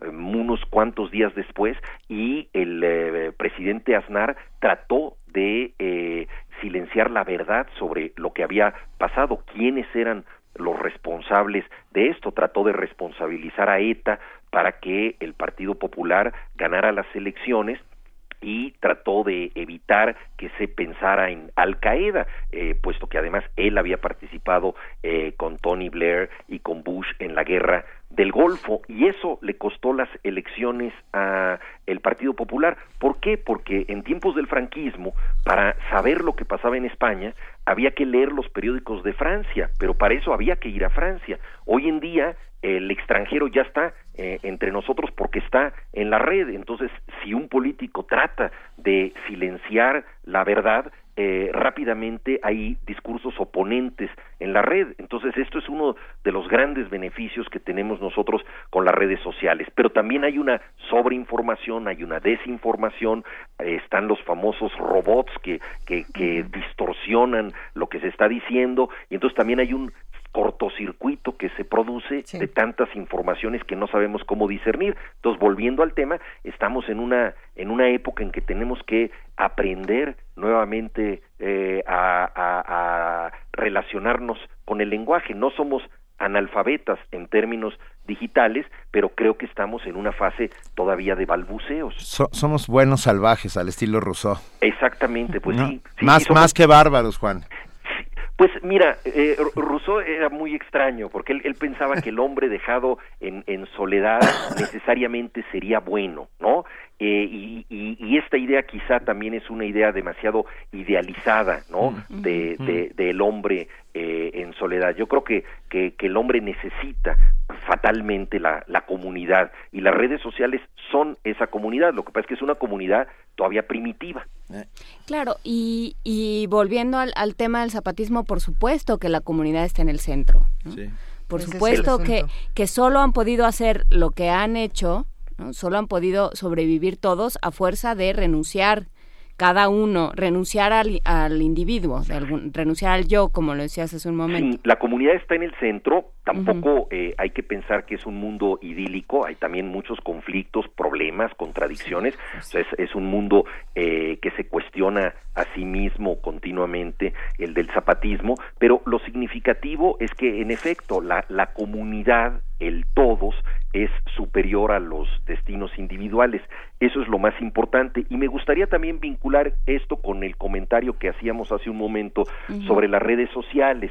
Yo creo que uno de los grandes desafíos de nuestro tiempo es tratar de ajustar lo más local a lo más global necesitamos de los otros en un sentido muy amplio, el mundo está interconectado, pero al mismo tiempo no podemos renunciar a nuestra sensación de pertenencia, a formar parte de una comunidad tangible. Y ahí también yo veo un ejemplo muy notable en el zapatismo, porque no es un intento defensivo, nacionalista, de sustraerse del país, de aislarse, o sea, no se quieren independizar de México. La idea de autonomía que han propuesto es la de tener una mayor independencia respecto a su propia cultura, pero para estar mejor insertados en el país, es decir, es una unidad en la diversidad y eso es muy interesante porque nosotros vemos incluso en lugares eh, eh, muy desarrollados, en Escocia, en Cataluña, esta pulsión nacionalista de separémonos porque solo aislados podemos estar mejor, ya el estar integrados a un país no nos eh, rinde lo suficiente. Y, y yo creo que también hay una fórmula interesante que ver al respecto en el zapatismo, cómo lo local, la comunidad, se puede reforzar a sí misma sin perder vínculo con el país y con algo que trasciende al país, que es la comunidad global. Por eso ellos han tenido una estrategia también muy interesante a través de, Internet y de los encuentros que incluso han llamado intergalácticos para poner el acento en la necesidad de contar con los otros más remotos, eh, de estar vinculados a algo que los trasciende, o sea, no es este movimiento de enconcharse defensivamente para negar al otro, porque todo nacionalismo es una negación del el otro y en este caso es tener una pertenencia a la comunidad, pero para pertenecer de mejor manera a algo que la trasciende. ¿Y es un modelo replicable, Juan? Pues esa es una grandísima pregunta y yo creo que eso es algo que solo podemos nosotros eh, averiguar si tratamos de hacerlo, es decir, eh, en una comunidad pequeña podemos lograr esta especie de, de utopía comunitaria, hasta dónde un país tan grande, tan diverso, eh, tan contradictorio como México puede ser un conjunto de comunidades. Esto no lo sabemos, pero yo creo que podemos tratar de crear mecanismos para acercarnos a eso lo más posible. Yo creo que la, la gran virtud de la utopía es que no se alcanza nunca. Eh, Alfonso Reyes proponía como traducción de la utopía, no hay tal lugar, o sea, ahí no se llega, pero lo importante es que esa meta inalcanzable sirve para avanzar hacia ella, o sea, ¿qué tanto podremos acercarnos a la utopía comunitaria? Bueno, eso dependerá de la sabiduría que tengamos para crear eh, en, en, distintas zonas del país y eh, en la medida de lo posible en el país entero eh, una forma de vida eh, mucho más digna e igualitaria para todos, porque ese es el secreto Claro. de la comunidad. O sea, la comunidad es pertenecer a lo mismo, no ser todos idénticos, no ser todos iguales, pero sí pertenecer a lo mismo. Y ustedes me dirán si realmente pertenecemos a lo mismo en este país donde alguien puede ser el hombre más rico del mundo y muchos niños no tendrán zapatos a lo largo de toda su vida. Sí, eh, que lo, lo que es interesante y lo que es enormemente rescatable de tu texto, de tu ejercicio, Juan, es decir, sí, sí se puede, digamos, ya se hizo en un, en un pedazo del país que estaba condenado al olvido y estaba condenado a la injusticia. Y decidieron tomar sus propias medidas y, y gracias a ese olvido pudieron de alguna manera hacer, hacer tomar sus propias decisiones. Claro, uno de los grandes misterios del cambio es que siempre es posible. Eh, ¿Quién iba a pensar eh, que la Revolución Mexicana eh, existiría, digámoslo así, dos o tres años antes de que comenzara a suceder? ¿Quién iba a pensar en tiempos de la edad feudal que habría eh, otro sistema económico y la gente diría no no te salgas eh, no te salgas del castillo no rompas con el señor feudal porque eh, es la única manera que tenemos nosotros de, de, de sobrevivir bueno eh, el- misteriosamente el cambio existe no ocurre y, y, y en ocasiones y eso es lo más importante es un cambio que no necesariamente violenta las cosas. Está el grandísimo ejemplo por ejemplo de Nelson Mandela en Sudáfrica que es un cambio sin violencia perdonando a sus adversarios, entendiéndose con ellos y que transformó las relaciones sociales de una manera extraordinaria. Pensemos en Gandhi, cuando empieza su movimiento eh, para la independencia de la India, los eh, eh, ingleses desestiman que un movimiento de gente tan pobre y que no está organizada pueda llegar a significar algo. Y Gandhi hace su primera marcha para protestar por el impuesto a la sal que ejerce la corona británica en la India y toma un puñado de sal y dice, sacudiendo este puñado de sal, puedo eh, simbrar los cimientos del imperio. británico. O sea, ahí hay un ejemplo moral muy fuerte y, y, ese es el secreto del cambio, que puede empezar de la manera más sencilla, más humilde en ocasiones, eh, con un puñado de sal. Juan, Ah, mientras algunos apuestan al olvido, nosotros, junto contigo y junto con muchos, apostamos a la persistencia de la memoria. Te agradecemos enormemente esta conversación. Ha ah, sido un verdadero placer y sigamos haciendo comunidad. Por favor, vuelve a hablar con nosotros, Juan. Gracias, Luisa, Juana, Benito. Es un, un abrazo, Juan. Un abrazo para todos. Órale. Chao. Gracias. Primer movimiento.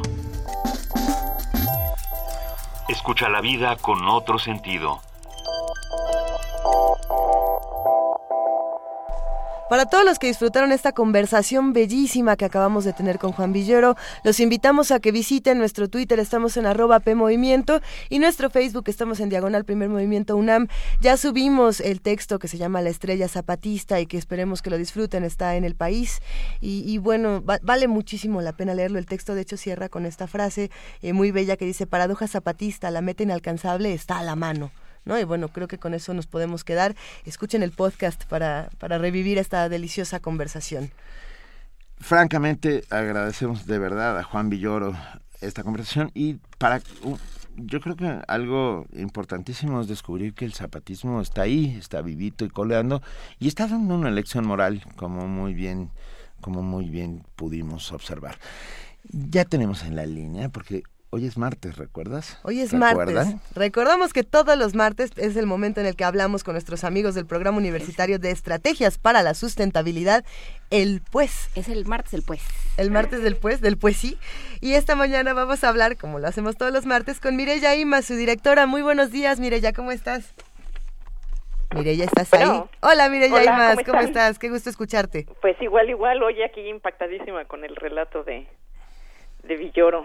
Realmente estaba yo comentando aquí con un colega que en algún, tengo conocidos jóvenes que fueron han ido a la escuelita y han regresado realmente impactados de lo que está ocurriendo. Por, por supuesto. Oye, yo tengo una preocupación con el pues, este, a ver, pues. Mireya. A ver, pues, échala, pues. Ah, con estas heladas y con este frío, ¿cómo va la milpa del techo? ¿Cómo va la milpa? No, bueno, ahorita no hay milpa en el techo. Ah. o sea, la milpa se siembra cuando se debe de sembrar, no hay milpa oh. todo el año. Ah, oh. No, no, no. Bueno, ahorita está básicamente las plantas del pedregal, este, que es, o sea, tenemos una especie de réplica de pedregal en la azotea, porque tiene varias partes, este, la verde, lo verde de la azotea, y este y bueno la milpa pues no ahorita no está sembrada ya se sembrará cuando cuando tenga que sembrarse. yo tengo un jitomate en mi huerta que lo cuido como la flor del principito. Entonces ahorita lo tienes en el horno. Ahorita no ahorita está en un capelo guardado ven voy le hablo etcétera. Claro hay que protegerlo del frío porque además ya ha estado rudo eh pero yo creo que así no funciona. Ha, sido una temporada muy fuerte, como, como son fuertes todos los retos que se está, que va a tener que enfrentar el pensamiento ecológico este 2016. Pues Justo, mira, de eso les queremos platicar. Acabamos de sacar, recién llegado del, del horno, ahora sí que no ha salido porque no lo sacamos nosotros, este, en términos de no lo o sea, lo seguimos nosotros, pero bueno, lo publica un editorial, el pensamiento ecológico frente a los retos del siglo XXI. Y pues eso es justo lo que queremos platicarles hoy, pues esta es una publicación que esperamos sea muy interesante para los radioescuchas y que le escuchamos nosotros, lo que está reflejado en esta, en esta publicación fue una serie de ponencias que tuvimos hace ya un tiempo eh, con expertos del país y del mundo como Ezequiel Escurra, Sergio Guevara, Joan Martínez Alié y José Sarucán. Y como hemos mencionado ya en, en primer movimiento, Ah, pues es este extraordinario incremento en demanda de recursos y energía que hemos que, que demanda la humanidad, lo que ha provocado estas grandes transformaciones en los ecosistemas y en los ciclos físicos y biogeoquímicos a escalas tanto locales como globales y cuyas consecuencias todavía no hemos podido determinar en toda su extensión, aunque ya estamos viviendo algunas de las consecuencias. Y bueno, con estas transformaciones en mente, el entonces Puma organizó un ciclo de conferencias en torno al pensamiento ecológico, por considerar a la ecología como uno de los campos de conocimiento indispensables para la comprensión de estas complejas transformaciones socioambientales. Y al mismo tiempo porque la ecología es una ciencia que se está transformando a pasos agigantados. Las ponencias derivaron pues en este libro del cual estamos muy contentos de presentar y les voy a hacer una muy apretada reseña. Por su parte, Ezequiel Escurra analiza la recuperación biológica de Cabo Pulmo en el Golfo de Baja California, eh, conservación y recuperación que ha sido gracias a los esfuerzos conservacionistas de la comunidad local desde la década de los noventas. Con excepción de la isla de Coco en Costa Rica, no hay ningún otro sitio en el mundo con la riqueza biológica y la biomasa pesquera que tiene Cabo Pulmo. Un ejemplo de lo que se puede lograr a partir del empoderamiento de una comunidad en torno a la conservación de sus recursos. Riqueza, y hay que decirlo, que está permanentemente amenazada por una visión muy estrecha y cortoplacista que privilegia los grandes desarrollos hoteleros en las costas nacionales. Por su parte, Sergio Guevara hace un recorrido por la historia de la ecología en nuestro país y cita como uno de sus precursores a la Comisión de Estudios de Ecología de las Dioscorias, un grupo de investigación botánica que se organizó durante la década de los años 50 y cuyo esfuerzo permitió la visualización de la selva mexicana como un ecosistema diverso y amenazado que debía ser estudiado y protegido. Guevara nos propone la búsqueda de alternativas para poder enriquecer la visión del medio ambiente mexicano, resaltando la propuesta del establecimiento de reservas de la biosfera, por tratarse de un modelo que se basa en la participación de las poblaciones que habitan en estos territorios y no en la expulsión de las mismas para la conservación prístina, prístina de estos espacios. Joan Martínez Alier, por su lado, aborda los avances teóricos que en los países del hemisferio norte ha tenido la construcción de la macroeconomía ecológica, contrapuesta al, al keynesianismo y al fundamentalismo del libre mercado. Martínez Alié analiza además las protestas de movimientos ambientalistas, agraristas e indígenas del sur y la capacidad de estos para plantear otros modelos de vida y desarrollo. La propuesta de Martínez Alié gira entonces en torno a una conjunción de estas dos perspectivas, la macroeconomía ecológica del norte y los movimientos del sur que claman un mayor respeto a los derechos de la naturaleza. Finalmente, José Sarucán, en su ponencia Conservación y Manejo Sustentable del Capital Natural, Retos y Oportunidades, nos señala que las dos causas principales de la situación ambiental global que vivimos en la actualidad son el cambio climático y la pérdida de la biodiversidad biológica. Y es a partir de este análisis que nos sugiere que los principales retos para conservar el capital natural de nuestro país son proveer alimentos para la población en balance sustentable con la naturaleza, conservar los ecosistemas a partir del manejo y utilización de las áreas naturales protegidas para beneficio de sus dueños, y tres, desarrollar mayor capacidad humana e institucional para la conservación y manejo del capital natural. Y así pues, estos textos nos ayudan a entender la complejidad del momento que vivimos y enmarcan propuestas de rutas posibles para transitar de la crisis ambiental actual hacia un futuro que necesariamente deberá ser sustentable. Esto es, incluyente social y económicamente, así como sostenible en su interacción con los sistemas naturales. Y esto pues por el bien de nuestra generación y de las generaciones venideras. El libro se encuentra a la venta en las oficinas del Programa Universitario de Estrategias para la Sustentabilidad aquí en Ciudad Universitaria. Y pues esta es nuestra colaboración del día de hoy. Pues está buenísima. Ahora la pregunta clave es ¿dónde compramos el libro? pues aquí en las oficinas oh, del pues, pero oh, pues, pero yo quería que lo repitieras, pues. sí, pues, mira, el libro está aquí en las oficinas del Programa Universitario de Estrategias para la Sustentabilidad que estamos en el circuito exterior de Ciudad Universitaria, atrás de la Facultad de Ciencias, digamos entre la Facultad de Ciencias y el Instituto de Física. Vale la pena darse un clavado en este libro, El pensamiento ecológico frente a los retos del siglo XXI, que ya podemos encontrar y que sin duda es una alternativa para que empecemos a replantear cómo vamos a trabajar entre todos por nuestro planeta, Mirella. Así es, y para que escuchemos también las voces de los expertos de cómo entrarle a estos temas justamente en el siglo XXI. Pues sí, si uno de los misterios del cambio es que es posible, pues vamos viendo, ¿no? Pues sí, claro, porque necesariamente el cambio pasa también por aquí, ¿eh? O Mm, sea, claro. la construcción de un futuro diferente pasa necesariamente por una relación diferente con la naturaleza. Necesariamente. Y eso hay que hacer una relación diferente con la naturaleza. Yo iré a cuidar mi jitomate. Te mando una, te mandamos un enorme abrazo, Mireya Imes. Yo les mando un abrazo grandísimo para que nos dé un poquito de calor. Venga. Muchas gracias. Gracias, Mireya, hasta luego. Bye. Primer movimiento. Donde la raza habla.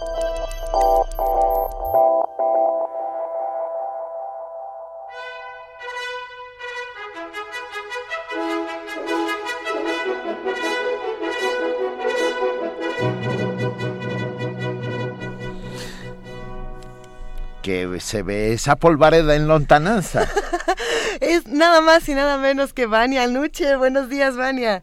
Hola, muy buenos días a todos de nuevo. Buen martes. Oh, ¿Qué pasó, Vania? ¿Qué, ¿Qué- qué va a pasar hoy que estás muy seria, Vania? No, no estoy seria.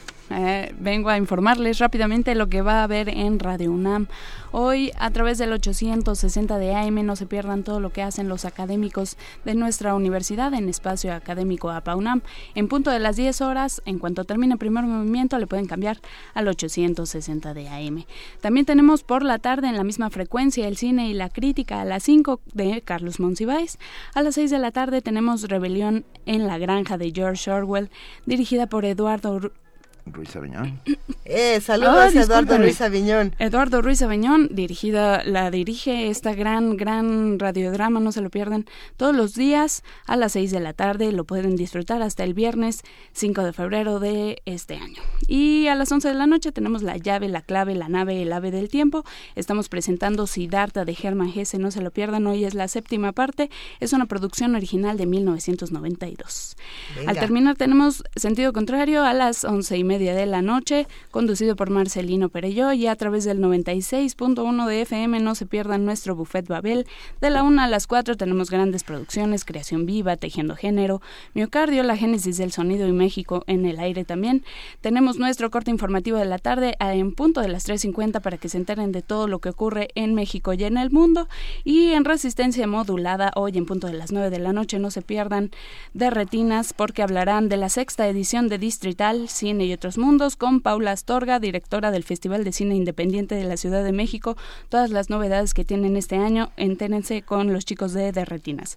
Y más tarde en Resistor con Alberto Candiani, museos virtuales y digitales, esos recintos que permiten recorrer las salas eh, y tener interacción con las piezas que se exhiben y exponen de una manera digital. No se lo pierdan en punto de las 10 y cuarto de la noche. Tenemos el podcast también en nuestra página de internet www.radiounam.unam.mx, donde además de los programas de primer movimiento pueden encontrar también los podcasts de Sherlock Holmes, Testimonio de Oídas, Nuestra Huella en el Planeta y muchos, muchos program- programas más. Recuerden visitarnos también en redes sociales como arroba Radio UNAM. Estamos en Instagram, Twitter y Facebook. Y nos escuchamos el día de mañana. Que tengan todos un excelente día. Gracias, Vania. Querida, En- muchas gracias. ¿En Instagram salimos todos sin bañar o qué? No, no, son ¿Qué fotos de, pues, de las actividades que tiene Radio UNAM. ok, Dense una vuelta por allá y van a ver todo lo que tenemos para ustedes. Ah, Que bueno, ya nos día. asustando. Gracias, Vania. Gracias. Buen Adiós. día. ¿Y mañana, Juana Inés? Mañana vamos a hablar, en nuestro miércoles de héroes y villanos, vamos a hablar de sindicalismo. Todo lo que usted quiera plantearse sobre el sindicalismo lo vamos a platicar mañana. sindicalismo, sí. Eh, vamos también a platicar sobre este asunto de Sean Penn, Rolling Stone, la entrevista, el Chapo. ¿Qué tanto un medio de comunicación va solo por la nota o qué tan justificado es este tipo de entrevistas? Vamos a platicarlo mañana. Y vamos a platicar también sobre eh, la agenda de la desigualdad. ¿Qué vamos a hacer con este año, por ejemplo, qué podemos plantearnos en términos de desigualdad? ¿Qué, qué es lo que está pasando? ¿Desde dónde se aborda? Eh, que las diferentes aristas de este problema. Vamos a, a platicar del tema mañana. Ah, pues va a estar, va a estar bastante bueno. Pues yo espero que sí. Se, se va a poner bueno. Se va a poner bueno. Aquí vamos a estar todos los que hacemos primer movimiento. Muchas gracias, Juana Inés de ESA. Muchas Tenemos gracias, una sorpresa.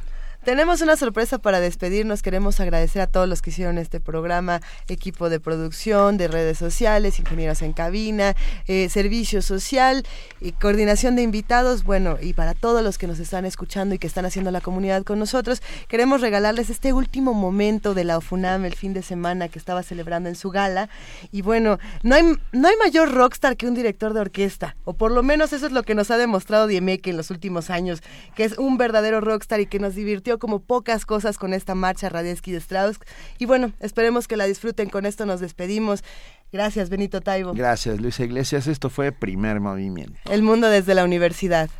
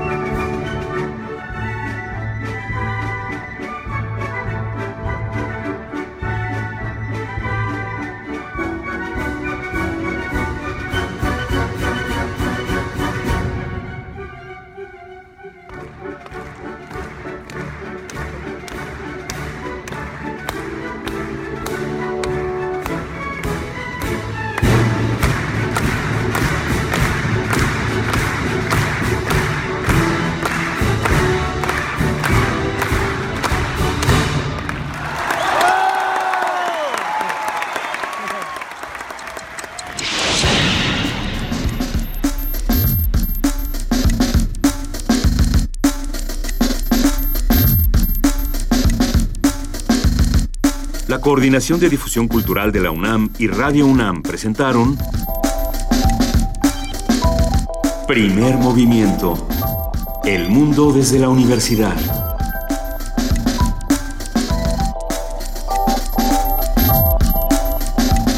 Operación técnica Arturo González. Información Antonio Quijano, Amalia Fernández, Miriam Trejo, Dulce García, Cindy Pérez Ramírez, Cristina Godínez, Abraham Menchaca, Vania Nuche y Patricia Palacios. Producción Silvia Cruz Jiménez, Frida Saldívar, Paco Ángeles, Ameyali Fernández y Tamara Quirós.